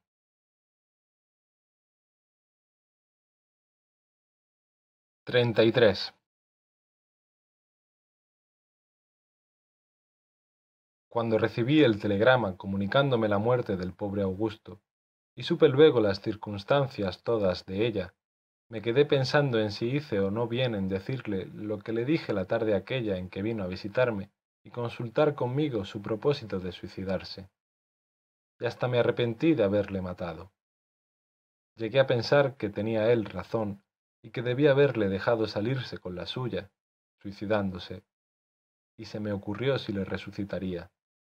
Sí, me dije, voy a resucitarle y que haga luego lo que se le antoje, que se suicide si es así su capricho.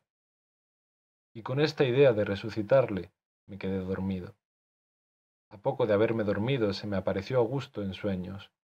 Estaba blanco, como la blancura de una nube, y sus contornos iluminados como por un sol poniente. Me miró fijamente y me dijo, Aquí estoy otra vez. ¿A qué vienes? a despedirme de usted, don Miguel, a despedirme de usted hasta la eternidad y a mandarle, así, a mandarle, no a rogarle, a mandarle que escriba usted la nibola de mis aventuras. Está ya escrita. Lo sé, todo está escrito. Y vengo también a decirle que eso que usted ha pensado de resucitarme para que luego me quite yo a mí mismo mi vida es un disparate. Más aún, es una imposibilidad. ¿Imposibilidad? le dije yo. Por supuesto, todo esto en sueños. Sí, una imposibilidad. Aquella tarde en que nos vimos y hablamos en el despacho de usted, recuerda, estando usted despierto y no como ahora, dormido y soñando, le dije a usted que nosotros, los entes de ficción, según usted, tenemos nuestra lógica y que no sirve que quien nos finge pretenda hacer de nosotros lo que le dé la gana. ¿Recuerda? Sí que lo recuerdo.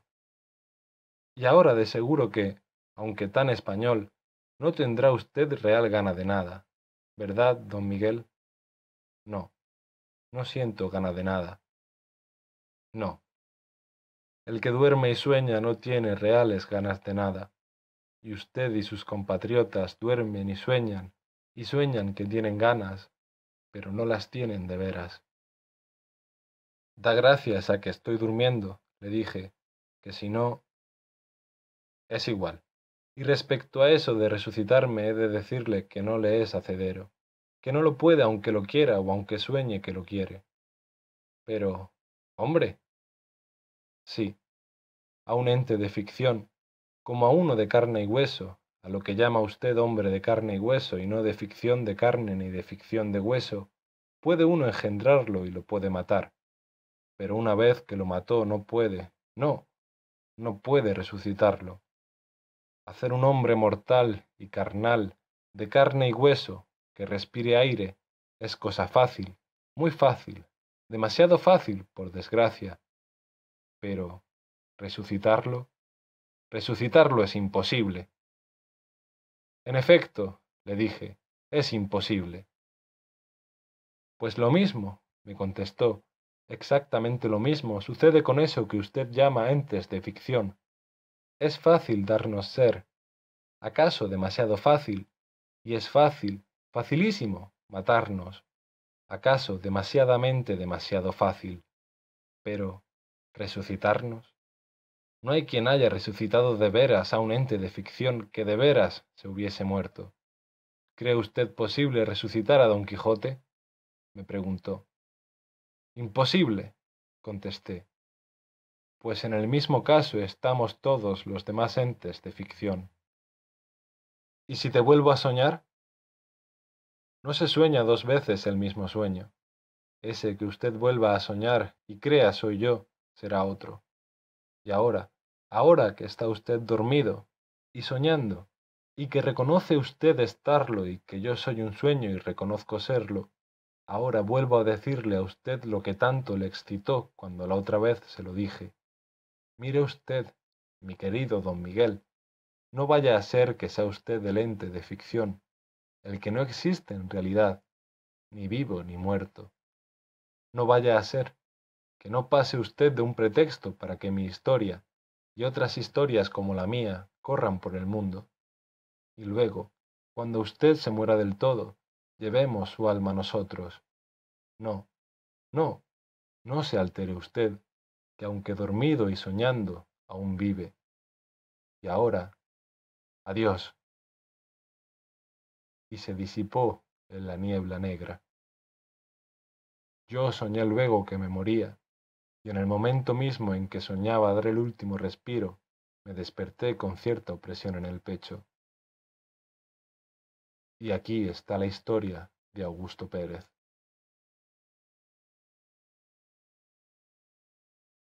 Oración fúnebre por modo de epílogo.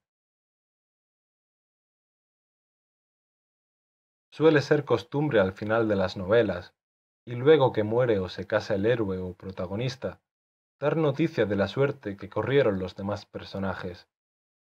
No la vamos a seguir aquí, ni a dar por consiguiente noticia alguna de cómo les fue Eugenia y Mauricio, a Rosario, a Liduvina y Domingo, a don Fermín y a doña Ermelinda, a Víctor y a su mujer y a todos los demás que en torno de Augusto se nos han presentado, ni vamos siquiera a decir lo que de la singular muerte de éste sintieron y pensaron. solo haremos una excepción, y es en favor del que más honda y sinceramente sintió la muerte de Augusto, que fue su perro, Orfeo. Orfeo, en efecto, encontróse huérfano. Cuando saltando en la cama olió a su amo muerto, olió la muerte de su amo, envolvió a su espíritu perruno una densa nube negra. Tenía experiencia de otras muertes, había olido y visto perros y gatos muertos, había matado a algún ratón, había olido muertes de hombres, pero a su amo le creía inmortal, porque su amo era para él como un dios y al sentirle ahora muerto sintió que se desmoronaban en su espíritu los fundamentos todos de su fe en la vida y en el mundo, y una inmensa desolación llenó su pecho. Y acurrucado a los pies de su amo muerto, pensó así, Pobre amo mío, pobre amo mío, se ha muerto, se me ha muerto, se me muere todo, todo, todo, todo se me muere. Y es peor que se me muera todo a que me muera para todo yo. Pobre amo mío, pobre amo mío, esto que aquí yace, blanco, frío, con olor a próxima podredumbre, a carne de ser comida, esto ya no es mi amo. No, no lo es. ¿Dónde se fue mi amo? ¿Dónde el que me acariciaba, el que me hablaba? Qué extraño animal es el hombre. Nunca está en lo que tiene delante. Nos acaricia sin que sepamos por qué, y no cuando le acariciamos más, y cuando más a Él nos rendimos, nos rechaza o nos castiga. No hay modo de saber lo que quiere, si es que lo sabe Él mismo. Siempre parece estar en otra cosa que en lo que está, y ni mira a lo que mira. Es como si hubiese otro mundo para Él. Y es claro, si hay otro mundo, no hay éste.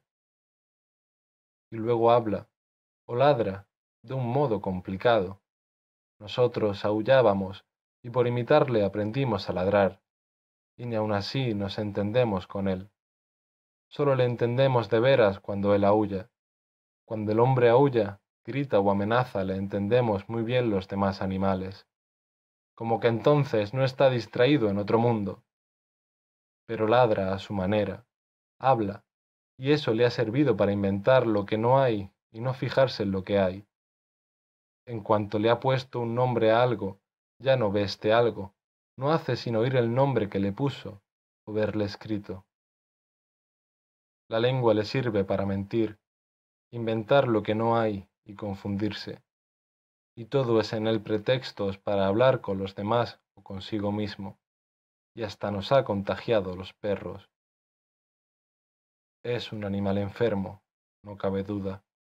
Siempre está enfermo, Solo parece gozar de alguna salud cuando duerme, y no siempre, porque a las veces hasta durmiendo habla. Y esto también nos ha contagiado, nos ha contagiado tantas cosas.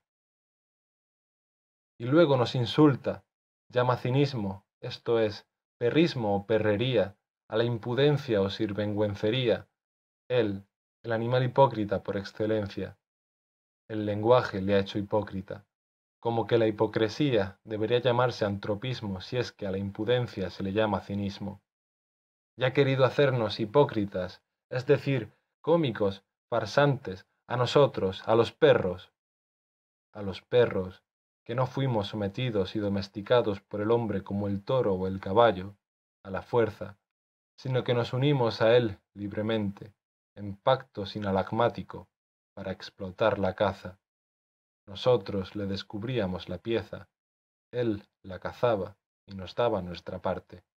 Y así, en contrato social, nació nuestro consorcio. Y nos lo ha pagado prostituyéndonos e insultándonos, y queriendo hacernos farsantes, monos y perros sabios. Perros sabios llaman a unos perros a los que les enseñan a representar farsas, para lo cual les visten y les adiestran a andar indecorosamente sobre las patas traseras, en pie, perros sabios. A eso le llaman los hombres sabiduría, a representar farsas y andar sobre dos pies.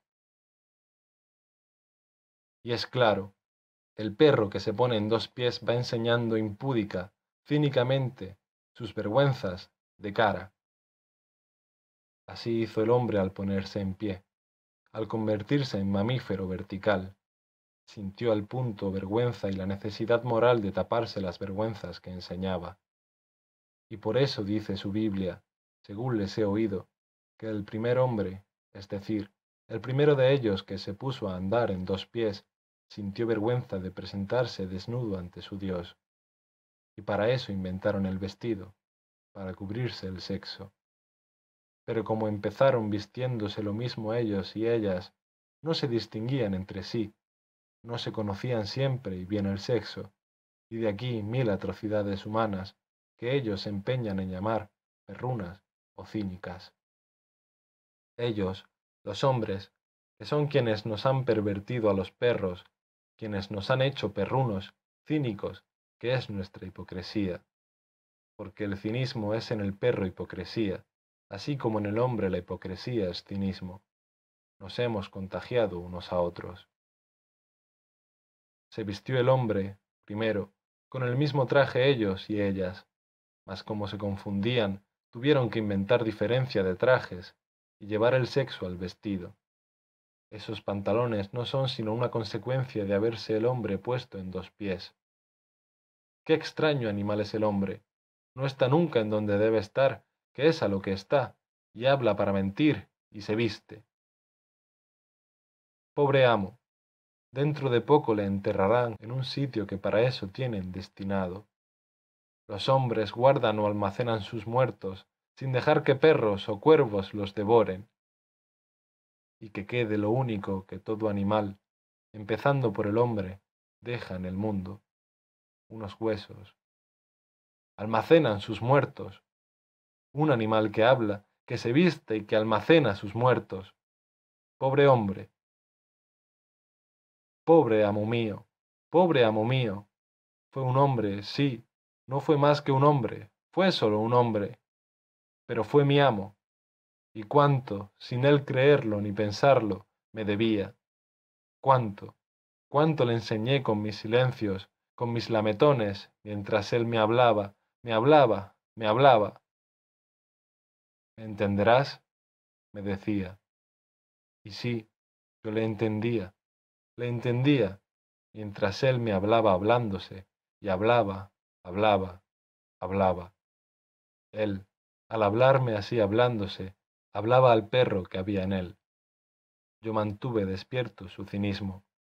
Perra vida la que ha llevado, muy perra, y grandísima perrería, o mejor, grandísima hombrada la que le han hecho esos dos. Hombrada la que Mauricio le ha hecho, mujerada la que le ha hecho Eugenia. Pobre amo mío. Y ahora aquí, frío y blanco, inmóvil, vestido, sí, pero sin habla ni por fuera ni por dentro. Ya nada tienes que decir a tu Orfeo. Tampoco tiene ya nada que decirte Orfeo con su silencio. Pobre amo mío, ¿qué será ahora de él? ¿Dónde estará aquello que en él hablaba y soñaba? Tal vez allá arriba, en el mundo puro, en la alta meseta de la tierra, en la tierra pura toda ella de colores puros, como la vio Platón, al que los hombres llaman divino, en aquella sobrehaz terrestre, de que caen las piedras preciosas, donde están los hombres puros y los purificados bebiendo aire y respirando éter. Allí están también los perros puros, los de San Huberto el cazador, el de Santo Domingo de Guzmán con su antorcha en la boca, el de San Roque, de quien decía un predicador señalando a su imagen, Allí tenéis a San Roque, con su perrito y todo. Allí, en el mundo puro platónico, en el de las ideas encarnadas, está el perro puro, el perro de veras cínico. Y allí está mi amo, Siento que mi espíritu se purifica al contacto de esta muerte, de esta purificación de mi amo, y que aspira hacia la niebla en que él al fin se deshizo, a la niebla de que brotó y a que revertió. Orfeo siente venir la niebla tenebrosa y va hacia su amo saltando y agitando el rabo. Amo mío, amo mío, pobre hombre, Domingo y Liduvina recogieron luego al pobre perro muerto a los pies de su amo. depurado como éste y como él, envuelto en la nube tenebrosa. Y el pobre Domingo, al ver aquello, se enterneció